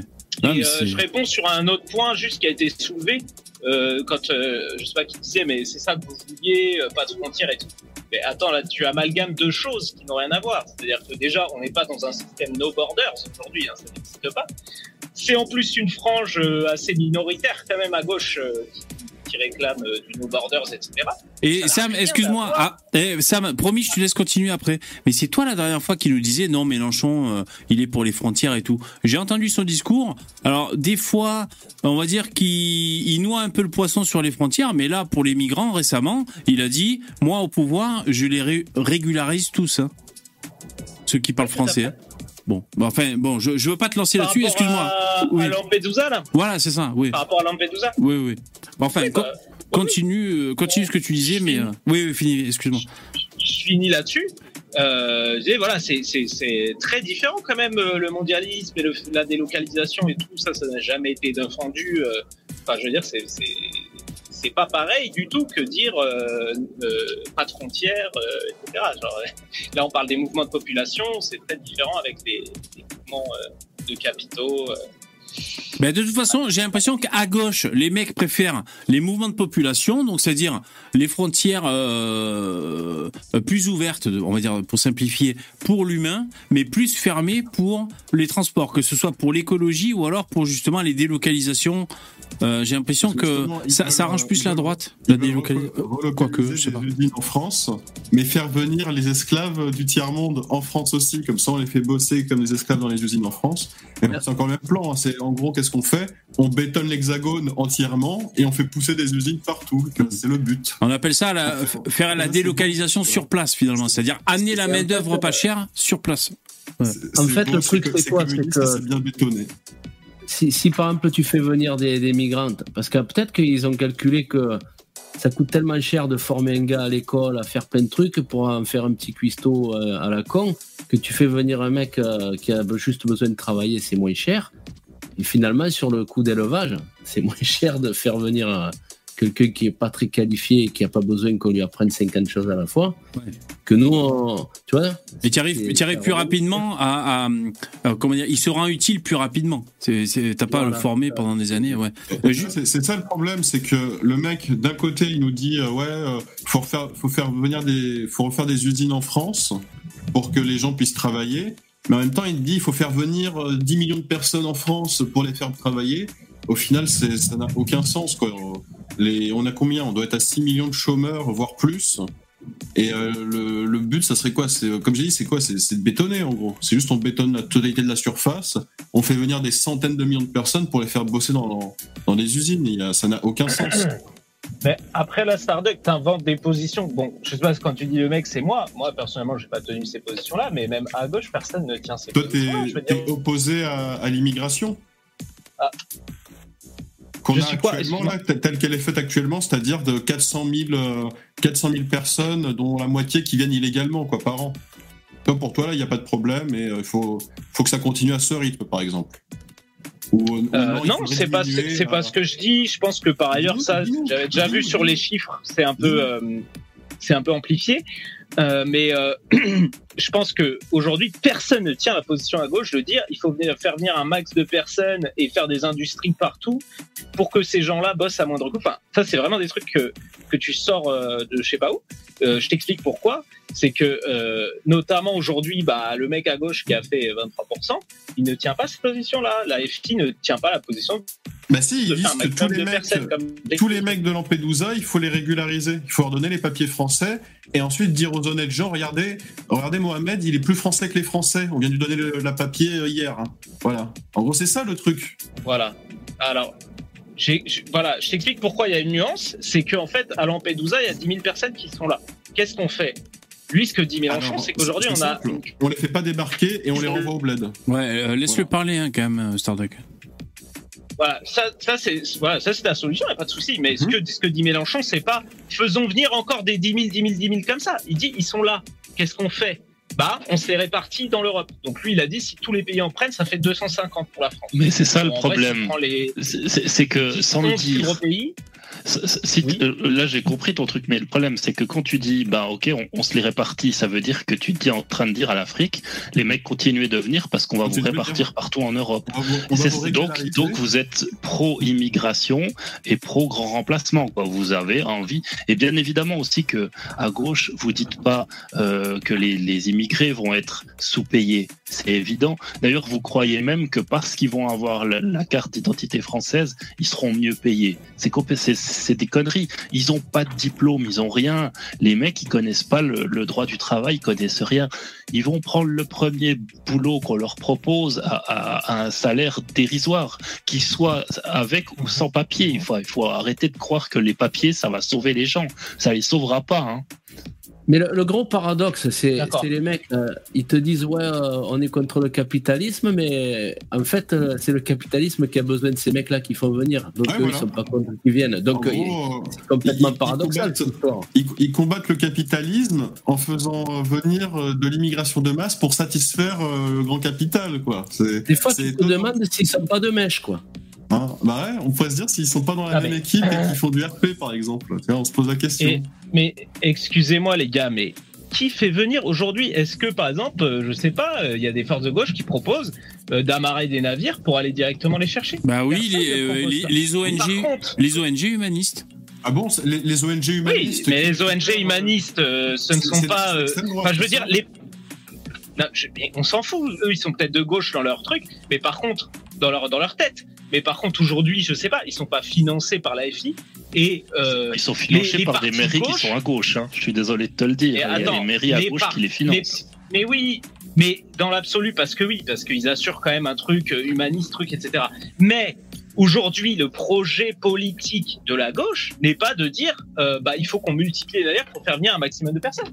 Personne ne tient cette Bah, c'est ce que ça provoque. Vous- C'est votre gestion Attends, qui bah, provoque ça. justement, vous vous considérez, vous considérez que le fait de dire, bah, ils sont là, donc il faut qu'on les accueille bien, c'est une façon de euh, Oui. Le nombre qui Les va mecs- venir. Oui, parce que les mecs. Moi, je vous dis pourquoi c'est sur faux. le territoire et tu les récompenses. C'est ça ta reste. Ta Bah ouais. c'est de récompenser une personne. Ils, ils- qui ils arrivent, ils se disent, ils ont bien fait de venir. Et donc euh, les autres se disent, ben on va faire pareil, on va chercher. Qu'est-ce qu'il fait le Ah gars oui. Tu l'accueilles bien, il prend son téléphone, il appelle son cousin au bled, il lui dit ouais c'est bon, tu peux venir. On nous donne à manger gratos, des médicaments, des soins. Il y a des comptes français qui sont prêts à travailler et payer des impôts pour nous nourrir Ils te gratos. prêtaient leur meuf. Et ensuite ils arrivent Mais- à 6000 en même temps. Voilà. Alors, ensuite la solution c'est de les régulariser. les faits, regarde, que les excuse-moi, appellent les je peux parler juste deux secondes pour Vas-y, te oui, dire te pourquoi pour moi t'as tort. Pourquoi pour moi t'as tort. Bon, Sam, laissez-le les parler, faits. vas-y. L'effet appel d'air, n'est-ce pas? Eh ben regarde, aujourd'hui l'effet appel d'air, il n'y a rien qui prouve que euh, il soit réel. Pourquoi? Dès qu'il y a des politiques qui ont été mises en place, par exemple, je sais pas, euh, il y a pas longtemps là, euh, euh, tu vas prendre un pays où il y a une guerre et ils vont dire tiens, euh, en France on va, euh, on va, euh, on le rentre ce pays-là là dans ceux qui ont, qui, qui vont pouvoir avoir faire des demandes d'asile et pouvoir avoir euh, le statut de réfugié quand ces décisions sont prises, on ne constate pas une augmentation. Oui, oui, euh, c'est- c'est ça. des- Oui, mais la Bah, guerre, bah, ça n'a rien à voir. moi, je la peux- guerre, la Non, guerre, mais ça n'a rien guerre, à voir. hein. guerre, non mais guerre ou autre. Je t'explique que quand il y a euh, des, des réformes politiques qui sont mises en place pour justement euh, accueillir euh, mieux un certain pays ou truc, etc., on ne constate pas d'effet d'appel d'air. Mais On ne constate pas d'effet d'appel d'air. Mais je Ukraine- peux te... Mais écoute, en Ukraine, ils n'ont pas envie de partir d'Ukraine. C'est la guerre, donc les mecs ils se tirent. Mais la pre- le premier jour de paix, ils rentrent tous à la maison, d'accord? Ils vont tous rentrer. Mhm. En Afrique, ils rentrent pas parce qu'il y a la guerre. Ils viennent pas parce qu'il y a la guerre. Ils viennent parce qu'ils ont pas d'argent, Parce qu'ils savent pas quoi faire. C'est la que, merde. a- Alors, ils ont aucune envie de revenir en Afrique, Oui. tu comprends? Ils, ils sont attachés à l'Afrique. Si, si c'était la même qualité de vie en Afrique, ils seraient en Afrique. Il y a aucun problème là-dessus. Par contre, euh, la, l'appel d'air, il est pas sur les pays qui qui, qui sont en guerre, il est, il est sur les pays Ouais. qui ont besoin, qui, qui sont à la rue euh, euh, au niveau euh, euh, financier, c'est tout. Et il faut, faut arrêter ça. Et, et là, tu fais un vrai appel d'air parce que là, ça se voit en France, c'est plus du tout le même paysage. Quoi. Les gens sont, sont complètement différents. Ça n'a rien à voir avec on ce le avait constate 50 ans. pas. Aujourd'hui, il n'y a aucune, il n'y a rien qui montre la réalité de cet appel d'air. Et ça a déjà été étudié pas mal de fois. Les statistiques ne le montrent pas. Je Mais vais il te n'y le a pas de montrer, il n'y a pas de statistiques problème. là-dessus. Il n'y a pas de Le- statistiques. mais si, euh, mais si, il y a des statistiques. sociologues euh, gauchistes Mon de Amérique- balle, mon on connaît, Pas des on connaît. sociaux. Et Bon, puis voilà. si Écoute, on, va aller dans la rue, puis on va voir s'il n'y a pas de changement démographique. Faire tourner euh, à Gare du Noir, tu vas voir. Non mais euh, après, il faut pas tout confondre. On regarde, on regarde le nombre, euh, on regarde le nombre d'arrivants, les nationalités. Enfin, je veux dire aujourd'hui, euh, c'est pas compliqué quoi. Mais Eh, vous avez vu, après, là, vous voulez pas le voir? Ouais, ben voilà, vous êtes, vous êtes en désaccord, les mecs. Euh, et sur le constat, je vais vous les sortir euh, après. ouais. Et sur le constat et sur l'explication. Oui, vas-y, vas-y, Sam. Je voulais juste sur l'autre point, c'est que moi, ce que je comprends pas, c'est que derrière, vous allez nous sortir tous les faits divers de migrants euh, qui violent des meufs, Ouais. euh, qui agressent un mec dans la rue, mais Ouais. par contre, vous n'êtes pas pour qu'on les accueille dignement euh, et que, enfin, qu'on qu'on gère Non, un peu cet accueil correctement. Et tu comprends pas que le problème. Mais regarde, aujourd'hui, il y a 8 OQTF sur 10 qui ne sont pas appliqués. Oui. Donc ça veut dire que. Et pourtant, on a augmenté les effectifs de police et tout, etc. Donc c'est qu'il y, a une- il y a une réalité, c'est qu'aujourd'hui, on n'arrive pas à faire appliquer ces OQTF. Si par contre, Oui, les parce qu'il gens. faut pas les laisser venir. C'est tout. Bah, mais alors, à voilà, part ça, euh, mais là, ils sont là déjà. Donc, à part ça, ceux c'est- qui Ouais, mais sont là c'est- ça, c'est hein. pas possible. Euh, Hein. Moi, je pense qu'il faut, il faut rester souverain. Il faut rester souverain dans son pays. Je veux dire, Euh, c'est pas possible qu'il y ait des mecs qui viennent de façon illégale et que tu dis, ben maintenant ils sont là, il faut, il faut gérer. C'est pas possible de faire ça. Euh, c'est comme si euh, l'entrée, en, boîte, c'est payant. T'es là, t'arrives à 20, tu pousses. Ah ben maintenant ils sont rentrés, on va les laisser rentrer en boîte gratuitement. Non, je veux dire, non, tu peux pas, tu peux pas gérer un, un collectif comme ça, c'est pas possible, putain. Alors vous avez vu, je suis juste allé sur la France Insoumise. Euh, dans trois jours, ils préparent un truc. Hein. Vous avez vu? Euh, C'est la marche contre le racisme et pour la justice sociale, contre les violences policières. Euh, c'est le samedi 23 septembre. Donc euh, juste. Si, pour- si jamais j'ai les chiffres, euh, en 2004, il y avait 200 000 euh, migrants et en 2022, on est à 320 000. Et, et la, la courbe, elle fait que d'augmenter jusqu'à 2022. Donc oui, il y a un appel d'air. Ça s'appelle un appel d'air quand la courbe augmente. Alors Donc, non, euh, ça, ça s'appelle pas un appel d'air, ça s'appelle une crise migratoire. Euh, il faut Voilà, pas quand même. un appel d'air. ouais, un appel d'air, c'est Eh, ça. eh, dur. Non, alors non. Voilà. Un appel d'air, c'est pas ça. L'appel d'air, c'est l'appel d'air, c'est ce que tu disais tout à l'heure, c'est-à-dire si Mais on commence à mettre définition. conditions, Laisse- attends, pas tous en même temps, les mecs. Si on y pas de commence à mettre des conditions meilleures, ça va en attirer plus. C'est différent que de dire que ça a augmenté. Pourquoi ça a augmenté Il y a eu la guerre en Syrie, euh, il y a eu des crises climatiques, il y a eu en Afghanistan les talibans. Enfin, il y a des Il n'y a choses pas de qui se crise passent. climatique, arrête avec ça. Il n'y a, y a pas de migrants Il y a Il n'y a climatiques. pas de réfugiés pas. climatiques. Il y a pas de réfugiés climatiques. Il y en a zéro. D'accord. Zéro, ça n'existe pas. Et ben, Et, Eh ben, et les gens qui partent euh, de la guerre, euh, il y en a pas eu beaucoup. Hein. C'est que c'est quasiment euh, à 9 fois oui, sur euh, 10. ça, C'est des, mecs qui viennent pour euh, pour la parce que dans leur pays c'est la merde, c'est tout. Mais il n'y a pas de guerre. Faut arrêter avec ça. voilà. Donc ils Bah, viennent. La, la grande il y a, les- majorité il y a des réfugiés viennent, économiques, mais il y a les. et la très grande majorité viennent juste pour avoir une meilleure situation économique, c'est tout. Le reste c'est c'est du Oui, blabla. Si tu veux. Mais maintenant, par exemple, tu regardes. Ces dernières années, il y a énormément d'Afghans en France. Une majorité, c'est les Afghans sur ces dernières années. Ah, bah, bizarrement, il y a eu euh, les talibans. Donc, euh, en fait, C'est les Et moi, Algériens, et regarde, regarde le truc sur, que sur ton écran que pas, le drapeau de l'Algérie, hop, il- hop, hop, hop, et là, hop, il est premier. Donc, en fait, Algérie, Maroc. c'est les Afghans, Regarde, ça c'est pas le les gars, vous, d'Afghanistan. vous, vous, vous avez deux Ça, neurones ou quoi Quoi Bah oui, mais c'est toi qui as deux neurones parce que tu nous inventes des Mais- statistiques qui n'existent pas. mais Là, on te montre une vraie statistique qui Pourquoi existe, qui te montre, qui te montre bien que c'est les Algériens qui arrivent en majorité sur le territoire, avec les Marocains derrière. Et toi, tu nous Mais dis, oui. c'est euh, pas des pays en guerre. Évidemment. euh, nous démontrent que euh, c'est des pays en guerre, voilà, tout à fait, que c'est des Afghans évi- bon, sont obligés de fuir, voilà, ces Afghans homosexuels qui fuient la guerre. Voilà, génial. et, on, et on voit Et- un bateau rempli de noirs. Et le mec nous dit, voilà, c'est des Afghans homosexuels. Oui, sont c'est des Afghans qui ont bronzé pendant la traversée. euh, Bon, Le mec. Ouais, Non, mais, eh, les gars, le mais re-. Alors, Sam, le Regarde sur. Non, mais t'es complètement con. Regarde sur des années précises. Évidemment que la. Mais, mais évidemment que la majorité des immigrés sont euh, Algérie, Maroc, puisque c'est des anciennes colonies et qu'il y a une forte immigration à une période. Enfin, t'es. Je, je sais pas, genre là, c'est un sophisme. Ah, à deux non, mais c'est pas une période. Hein. On voit que c'est par exemple 2000. En, bas- en bas, t'as la timeline. Hein. Le mec sait même pas lire. Non, mais pas lire. On va essayer de rester que. singe. On va essayer de rester cordiaux. Je sens que ça, ça bascule. Je suis dans l'obligation de vous quitter, n'est-ce Bon, pas eh ben merci. Euh, là, on prolonge un peu. Merci. Il y a-. Merci, à plus. Euh, merci d'être passé. Il y a la timeline, là on voit c'est 2010 et ça va jusqu'à 2020. Donc euh, c'est pour dire c'est aussi une, émission, il a- immigration récente. Ouais. Voilà, mais il y a toujours eu de toute façon une forte immigration depuis les anciennes colonies. Enfin, ça, je veux dire, les gars, vous découvrez des Non, trucs. non, on, on découvre pas, on découvre pas. Mais on te dit jusqu'à Ah, il récemment, jusqu'à de plus en 2020. plus. Il y a- Ils viennent chaque année plus. C'est tout, il y en a de Hmm. plus en plus chaque année. Évidemment qu'il y a plus de gens qui. Enfin, bref. Bon. C'est. Bon, si bah, vous alors dis pas qu'il n'y a pas d'appel d'air. hein. Écoute, Non, mais. Mais si, on les, si on les refoutait à tu l'eau. et comprends qu'on- pas on c'est leur- quoi un appel d'air? Mais, Je mais si, que. si on les refoutait à l'eau et puis qu'on les laissait rentrer chez eux, il n'y en aurait pas autant qui viendraient, c'est sûr. Non, mais bien sûr. Mais la question, c'est quoi? Aujourd'hui, vous nous dites que si on accueille bien les gens, ça va en faire venir plus. Je vous prouve que lorsqu'on met des politiques positives d'accueil, on ne voit pas d'augmentation. Donc, vous voyez bien qu'il n'y a pas. Mais bien sûr qu'on en voit, puisque je viens de te dire que depuis 2004 à 2020, il y a plus de 150 000 personnes qui viennent de, en- de plus par année.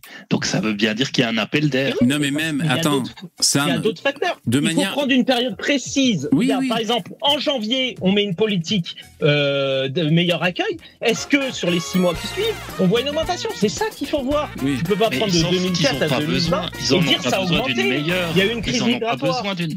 Mais ils en ont pas besoin d'une meilleure. Ils ont déjà tout. Le regroupement familial, Ah, on leur paye, on leur paye déjà tout. En France, c'est, euh, on donc- les accueille avec un tapis rouge. Donc il faut arrêter. Vrai, le problème, c'est qu'on les accueille avec le pognon des Français. C'est ça qui est un peu relou, tu vois. Euh, De façon plus, euh, Ouais. plus pragmatique, Donc, plus prosaïque. Et je vais te dire, Sam, moi j'ai pas besoin de stats. Hein. Bon là, j'ai trouvé des stats sur l'INSEE pour vous montrer. Mais je vais dire, c'est logique. Si le migrant il vient de façon illégale et que euh, on l'accueille dans des conditions dignes, c'est-à-dire il se retrouve dans un logement en béton avec des fenêtres qui peut fermer, euh, il a à boire, à manger, il peut se laver avec un gel douche qui sent bon, la pêche et ceci et cela. Euh, pas besoin de sortir le statistique pour dire que le mec il se dit bah putain, je suis mieux ici que chez moi. Et mon cousin Mamadou aussi, Oui, bien sûr. et aussi, il va gagner à venir. Et les, et les centaines de millions autres Africains qui sont dans un chitol, ils, ils, ils- ils seront mieux à venir ici. Et nous, on va continuer à se tirer la nouille. On, on a un devoir de dignité civilisationnelle. La France, c'est les valeurs. Euh, on doit accueillir dignement ces gens. Et ça va jamais s'arrêter parce qu'ils sont des milliards. Alors que nous, on est, je sais plus combien, 500 millions en Europe. Avec notre pognon, c'est casse-couille. Tu vois? Voilà, c'est casse-couille, c'est tout. Au bout d'un moment, on, euh, putain, c'est tellement mais- Jésus-Christ de vouloir aider la terre entière comme ça sans s'arrêter ad vitam aeternam. Mais putain, on n'est pas Jésus, on peut pas. Au bout d'un moment, c'est casse-couille. C'est relou. Alors, en fait, aider- Bah, après, aider vous êtes peut-être euh, des mauvais chrétiens. mal, C'est pas Jésus, hein, c'est Satan, ça. D'accord? Il faut le dire à un moment. hein. Ah bah Ouais. non, là, tu connais mal le christianisme. Ouais, voilà. Moi, bon, après ça c'est encore un débat, mais c'est un peu philosophique. Quand l'autre joue, etc. Mais bref, Bah. en, en tout cas, là, euh, en gros, vous avez tourné un peu l'argument dans l'autre sens, parce que vous, votre argument, Non, mais attends 5 secondes, parce que je vais parler aussi. C'est bien parce que Sam, il me dit que j'ai pas compris le christianisme. Donc le christianisme, ça consiste à abandonner le christianisme pour se lancer vers une autre religion, par exemple l'islam. Donc Non, ça, pas c'est la tout. définition de christianisme par Sam. Voilà. Mais, euh, il, il a pas dit, Pas du tout. il a pas dit ça du tout. Non, mais toi- Pardon, tu réponds toujours, euh, tu réponds toujours à des propos que les gens ne Mais tiennent pas, des positions que les gens ne tiennent pas. À aucun moment dans le christianisme, ton but, c'est de, c'est d'aider des gens qui sont d'autres religions et qui veulent pas devenir chrétiens.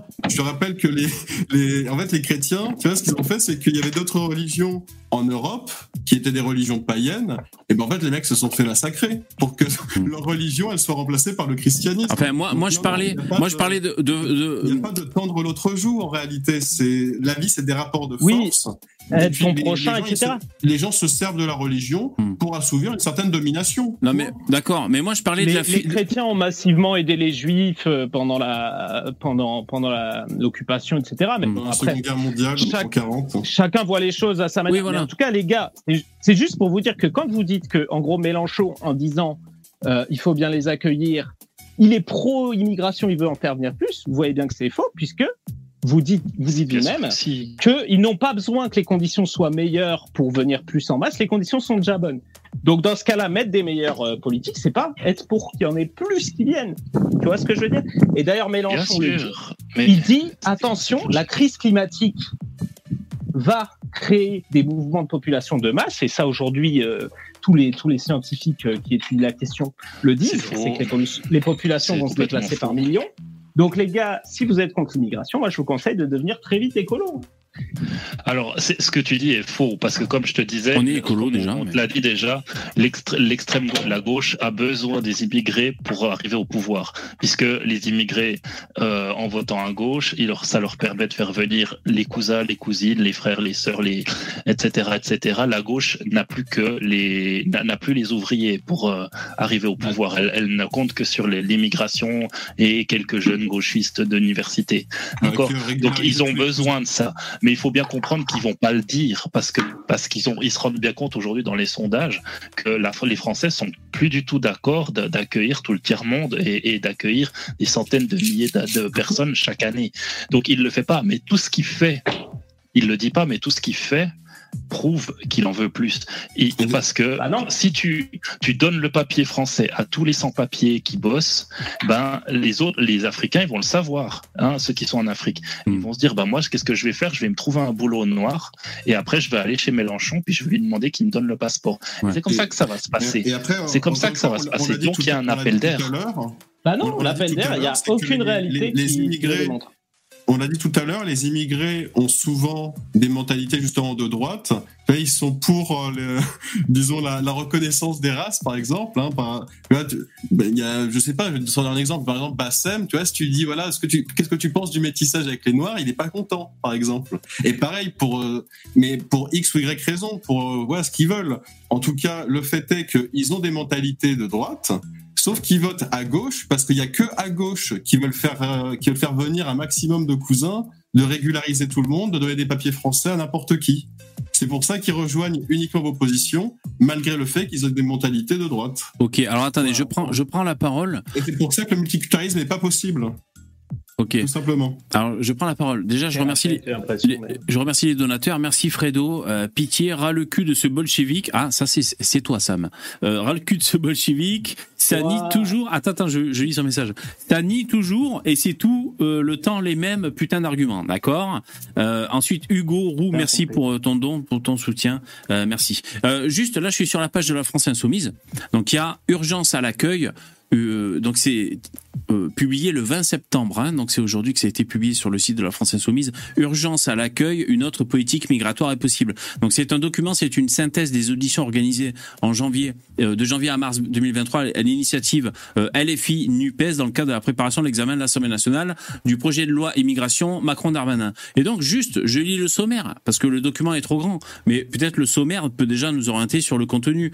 Avant propos, on ne sait pas. Alors premièrement, préserver la portée du droit d'asile dégradation de la procédure, une précarisation accrue de personnes vulnérables, des obstacles systémiques à l'accès aux droits.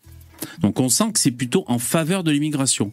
Deuxièmement, garantir le droit au séjour, déshumanisation administrative, une politique qui favorise l'irrégularité L'irrégularité. du séjour, le droit au rapprochement et à la réunification familiale bafoué. Donc ça, ça veut dire qu'ils sont euh, en faveur C'est pas venir assez. Ça veut non, ils sont en faveur du assez. regroupement familial, on va dire, ok?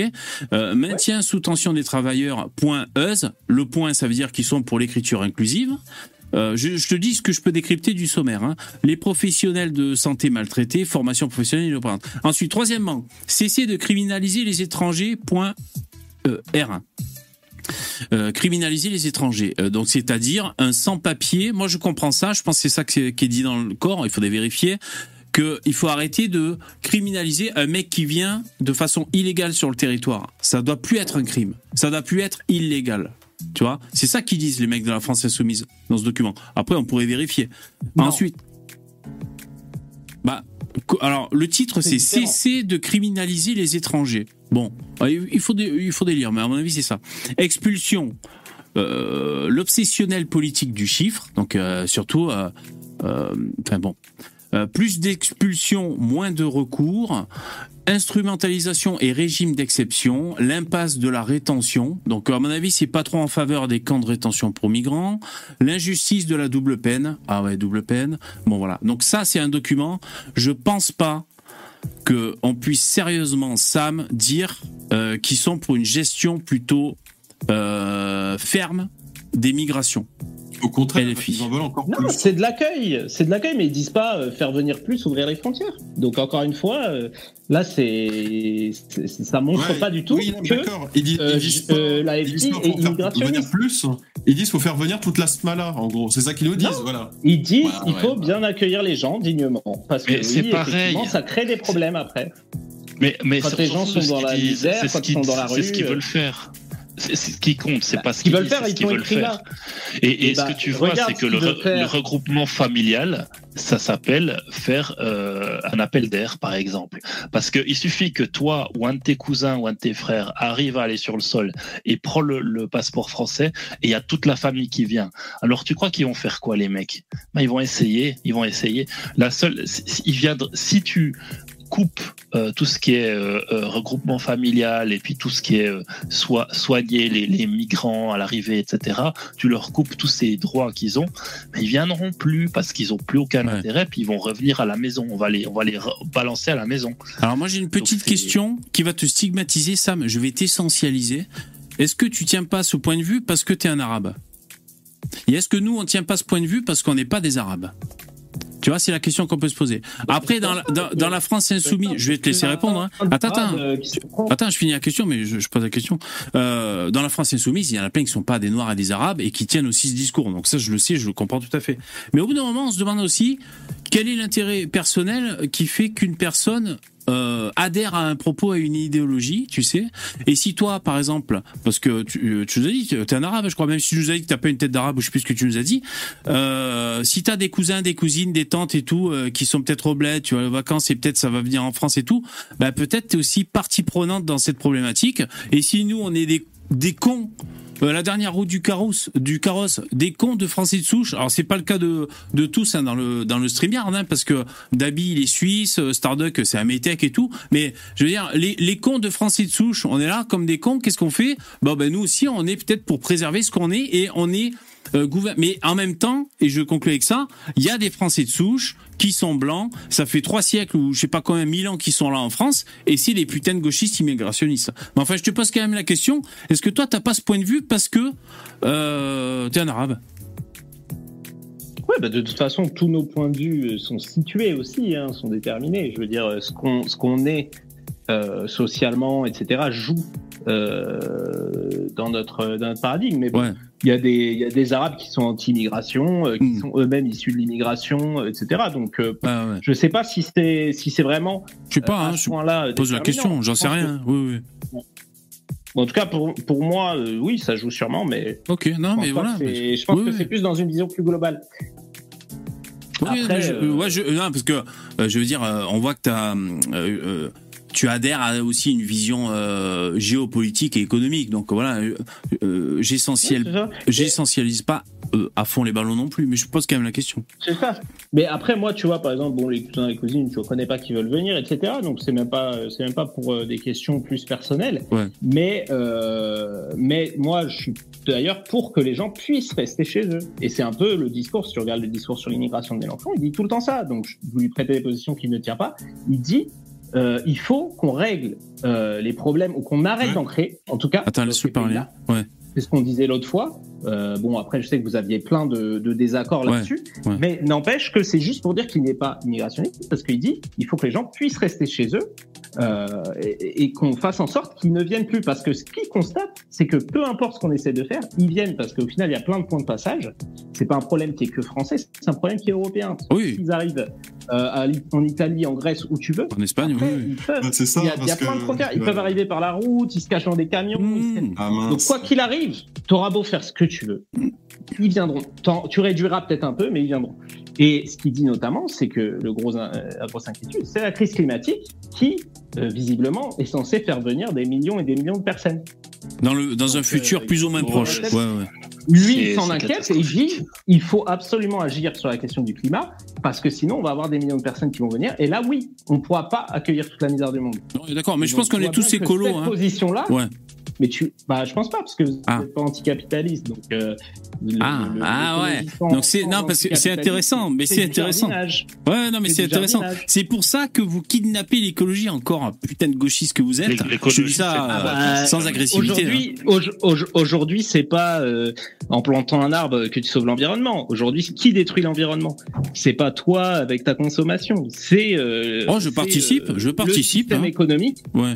Oui, tu participes. euh, Tout le monde participe. Parce Non mais euh, je participe à dégrader l'environnement, c'est ça que je te dis. Quand je commande des trucs avec Oui. des ports USB qui viennent de Chine et tout, je bon voilà, je sais que tu vois, c'est c'est pas écolo quoi. Quand je prends ma quand je prends ma bagnole, c'est pareil, mais c'est le mode de production aujourd'hui qui détruit l'environnement. Hmm. Et ça, vous aurez du mal à démontrer l'inverse. Donc aujourd'hui, être écologie, écologiste sans être euh, anti-cas, c'est euh, c'est faire du jardinage en fait. Ouais, les tu reprends les, les- le- tu reprends la formule de Mélenchon quand tu dis ça. Ouais, euh, Starduck. du tiers-monde qui jettent absolument la totalité de leurs déchets dans la terre, dans les océans, dans les rivières, qui polluent un maximum, qui détruisent absolument tout sur leur Qui passage, produit les déchets sans aucune considération.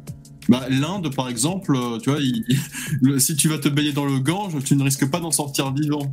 Parce que les mecs, ils en ont rien à foutre. Ils veulent développer une industrie, ils veulent développer leur pays, et du coup, bah, ils se mettent à polluer sans aucune considération pour l'environnement, parce qu'ils considèrent que gagner de l'argent, ça sera plus important. Donc même si toi, comme un couillon, tu arrêtes de tout produire, tu retournes à l'âge de pierre, et tu courches dans, la forêt pour trouver des baies et des sangliers, et ben t'auras toujours un mec à côté qui lui il a rien à foutre, il va continuer de polluer, il va continuer de produire et il va tout continuer de saloper voilà tout le terrain autour. Donc la seule solution, c'est à toi de te bouger le fion et de développer des technologies qui feront que les gens pourront maintenir un mode de vie bah, correct tout en continuant voilà de bah, de protéger l'environnement sauf qu'en fait vous n'êtes pas pour ça vous êtes pour l'anéantissement total euh, de la France vous voulez que tout arrête de fonctionner De la machine capitaliste, on pourrait dire. oui, bah, de la machine Ouais. capitaliste, mais bon, euh, à un moment, la machine capitaliste, c'est ce qui paye euh, les gens, c'est ce qui fait bosser les gens, c'est ce qui fonctionne, point. C'est ce qui a toujours fonctionné depuis la nuit des temps. Parce que sinon, j'allais dire. tout. Le capitalisme, c'est-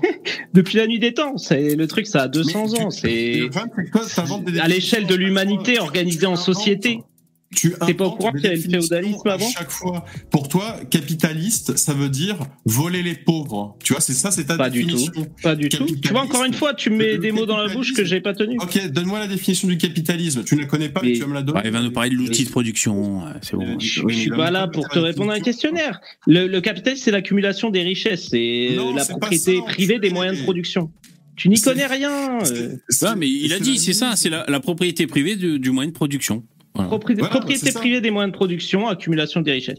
Et après, on pourrait, on pourrait donner des, des, des, des définitions plus complexes. Oui. Mais euh, tu me prêtes des mots que je, je mais tiens pas. J'ai jamais dit ce que Voilà. tu dis. C'est simple. En tout cas- mettre les, les biens privés. Voilà, c'est simplement t'as as ton t'as ta petite entreprise et tu la fais tourner, voilà, pour créer de la richesse. Ok, alors les mecs, juste pour vous dire, on va, je vais vous demander de, je vais vous demander de proposer un mot de la fin, comme ça on se quittera, on aura poussé jusqu'à la demi. Euh, juste, je voulais Voilà. dire, pa- parmi les, les, les options pour le, le climat, euh, il y a aussi le nouvel or- un nouvel ordre mondial, un ordre mondial, un gouvernement mondial euh, qui, alors. Ça, ça a tous les aspects d'un truc utopique qui va mettre 3000 ans à se mettre en place parce que jamais personne ne sera d'accord parce qu'on n'a pas tous les mêmes intérêts et on n'a pas tous les mêmes valeurs. Mais bon, parmi les options envisageables, c'est qui est comme il y a l'Organisation mondiale pour la santé, même si c'est juste un avis qui donne, on va dire, ils sont consultants, on pourrait imaginer un ordre mondial, un gouvernement mondial pour gérer toutes ces interdépendances économiques. Parce que quand euh, Starduck, t'as raison, je crois l'Inde, euh, il, il pollue, mais il pollue. On est tous interdépendants. Euh, si nous on a besoin, genre, alors, je sais pas, si on achète euh, des produits qui viennent d'Inde ou si ils participent dans la chaîne de production et de distribution de certains euh, certaines matières et tout, si tu veux, peut-être qu'ils polluent. Euh, bon, parce que ils s'en battent les couilles, parce que je sais pas, ils ont ils ont pas la prise de conscience, mais euh, parce, parce que nous on achète des produits euh, qui les font produire. Tu vois ce que je veux dire? Enfin bon, bref, on est tous interdépendants. Euh, bon, donc peut-être le, le nouvel ordre mondial, c'est une des solutions. Justement, Petit- on est petit tous mot de la fin. En quoi retourner à l'âge de pierre, ça va changer quelque chose? Parce que les qui continueront de faire la même chose qu'ils font avant. Ouais, Personne ça ne propose ça. Bon, alors on fait un tour de table pour le mot de la fin. Alors je commence Voilà. d'en haut vers en bas, donc c'est Sam qui va cl- clôturer. Il risque de vous endoctriner, vous risquez de prendre, parce que c'est que le mot de la fin, c'est celui qui reste le plus dans la tête. Vous risquez de prendre votre carte chez Mélenchon. Méfiez-vous. Alors c'est David en premier. Ton mot de la fin, si tu veux bien. Ouais, bah juste pour finir sur Mélenchon, eh ben, bien sûr qu'il est immigrationniste parce que bien qu'il bien qu'il ne dise pas que euh, venez les étrangers, venez chez nous, il veut les accueillir comme il faut. Donc moi, quand je suis africain, si je sais qu'il y a quelqu'un qui est au pouvoir qui veut m'accueillir comme il faut, je viens chez lui. Point barre. Donc il le dit pas, mais il le fait, ce qu'il fait fait attirer les forcément les, les Africains en Europe. C'est obligatoire. Donc c'est un immigrationniste. Et encore une fois, ça n'existe pas de réfugiés climatiques. Aujourd'hui, alors qu'il est, il n'en existe aucun, zéro. D'accord? Et c'est pas parce qu'il y a un degré de plus en moyenne par année que les Africains, chez qui il fait 45 degrés ou 46 degrés, euh, ça va pas leur changer grand chose qu'il y ait un ou deux degrés de plus.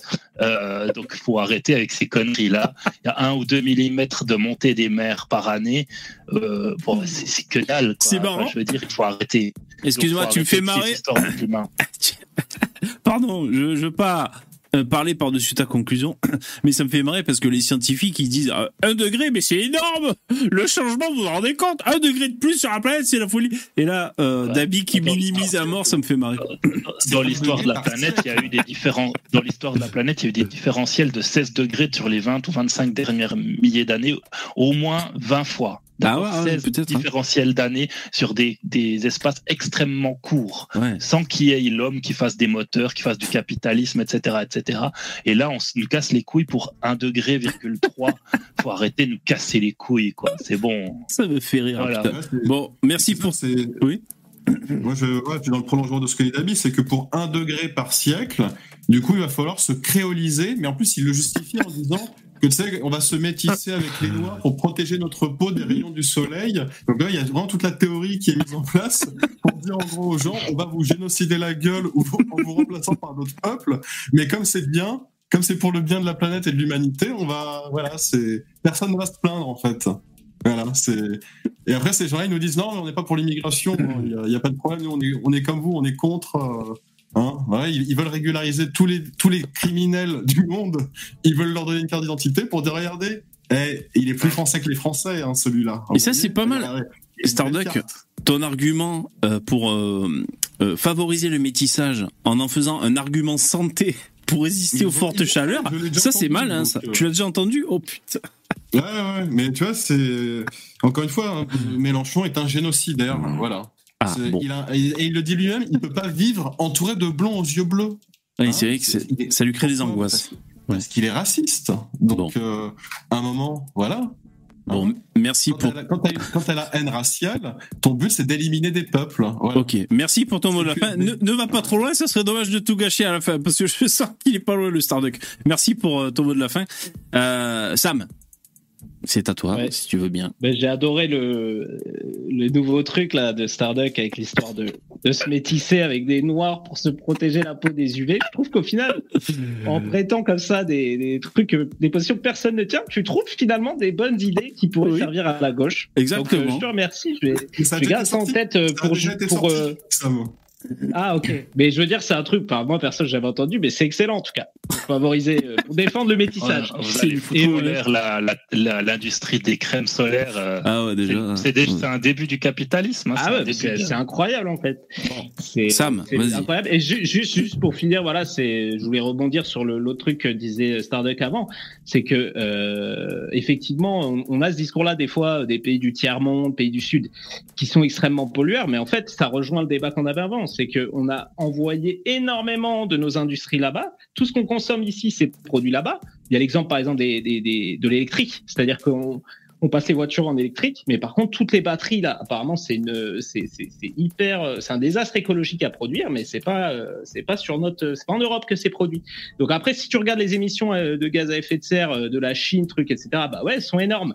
Par rapport à nous, mais il faut pas oublier que derrière. Non, on euh, rebondit pas. sont- C'est le mot de la fin.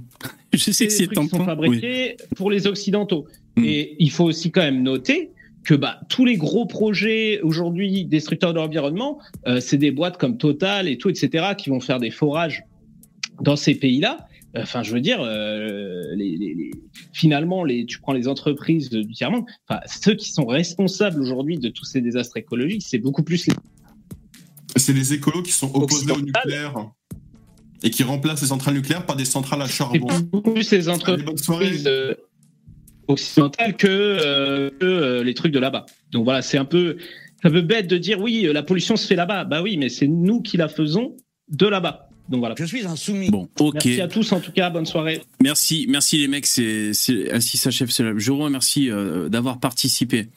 Euh, voilà, bah, du lundi au jeudi, hein, c'était la libre antenne. On a tous un truc à dire. Merci les, les intervenants, merci à ceux qui nous ont visionnés en direct. Et un coucou à, à ceux qui nous euh, écoutent en, en replay. Euh, passez une bonne soirée. Merci les donateurs, vous avez tout déchiré, c'est super cool. On va voir euh, votre nom sur l'écran de fin. Euh, demain c'est jeudi, donc euh, rendez-vous demain pour le live. Allez, merci, bonne soirée. Ciao, à demain. Il faudrait écrire des bouquins entiers pour débunker chaque phrase de ce gauchiste. Qu'est-ce que c'est que cette histoire?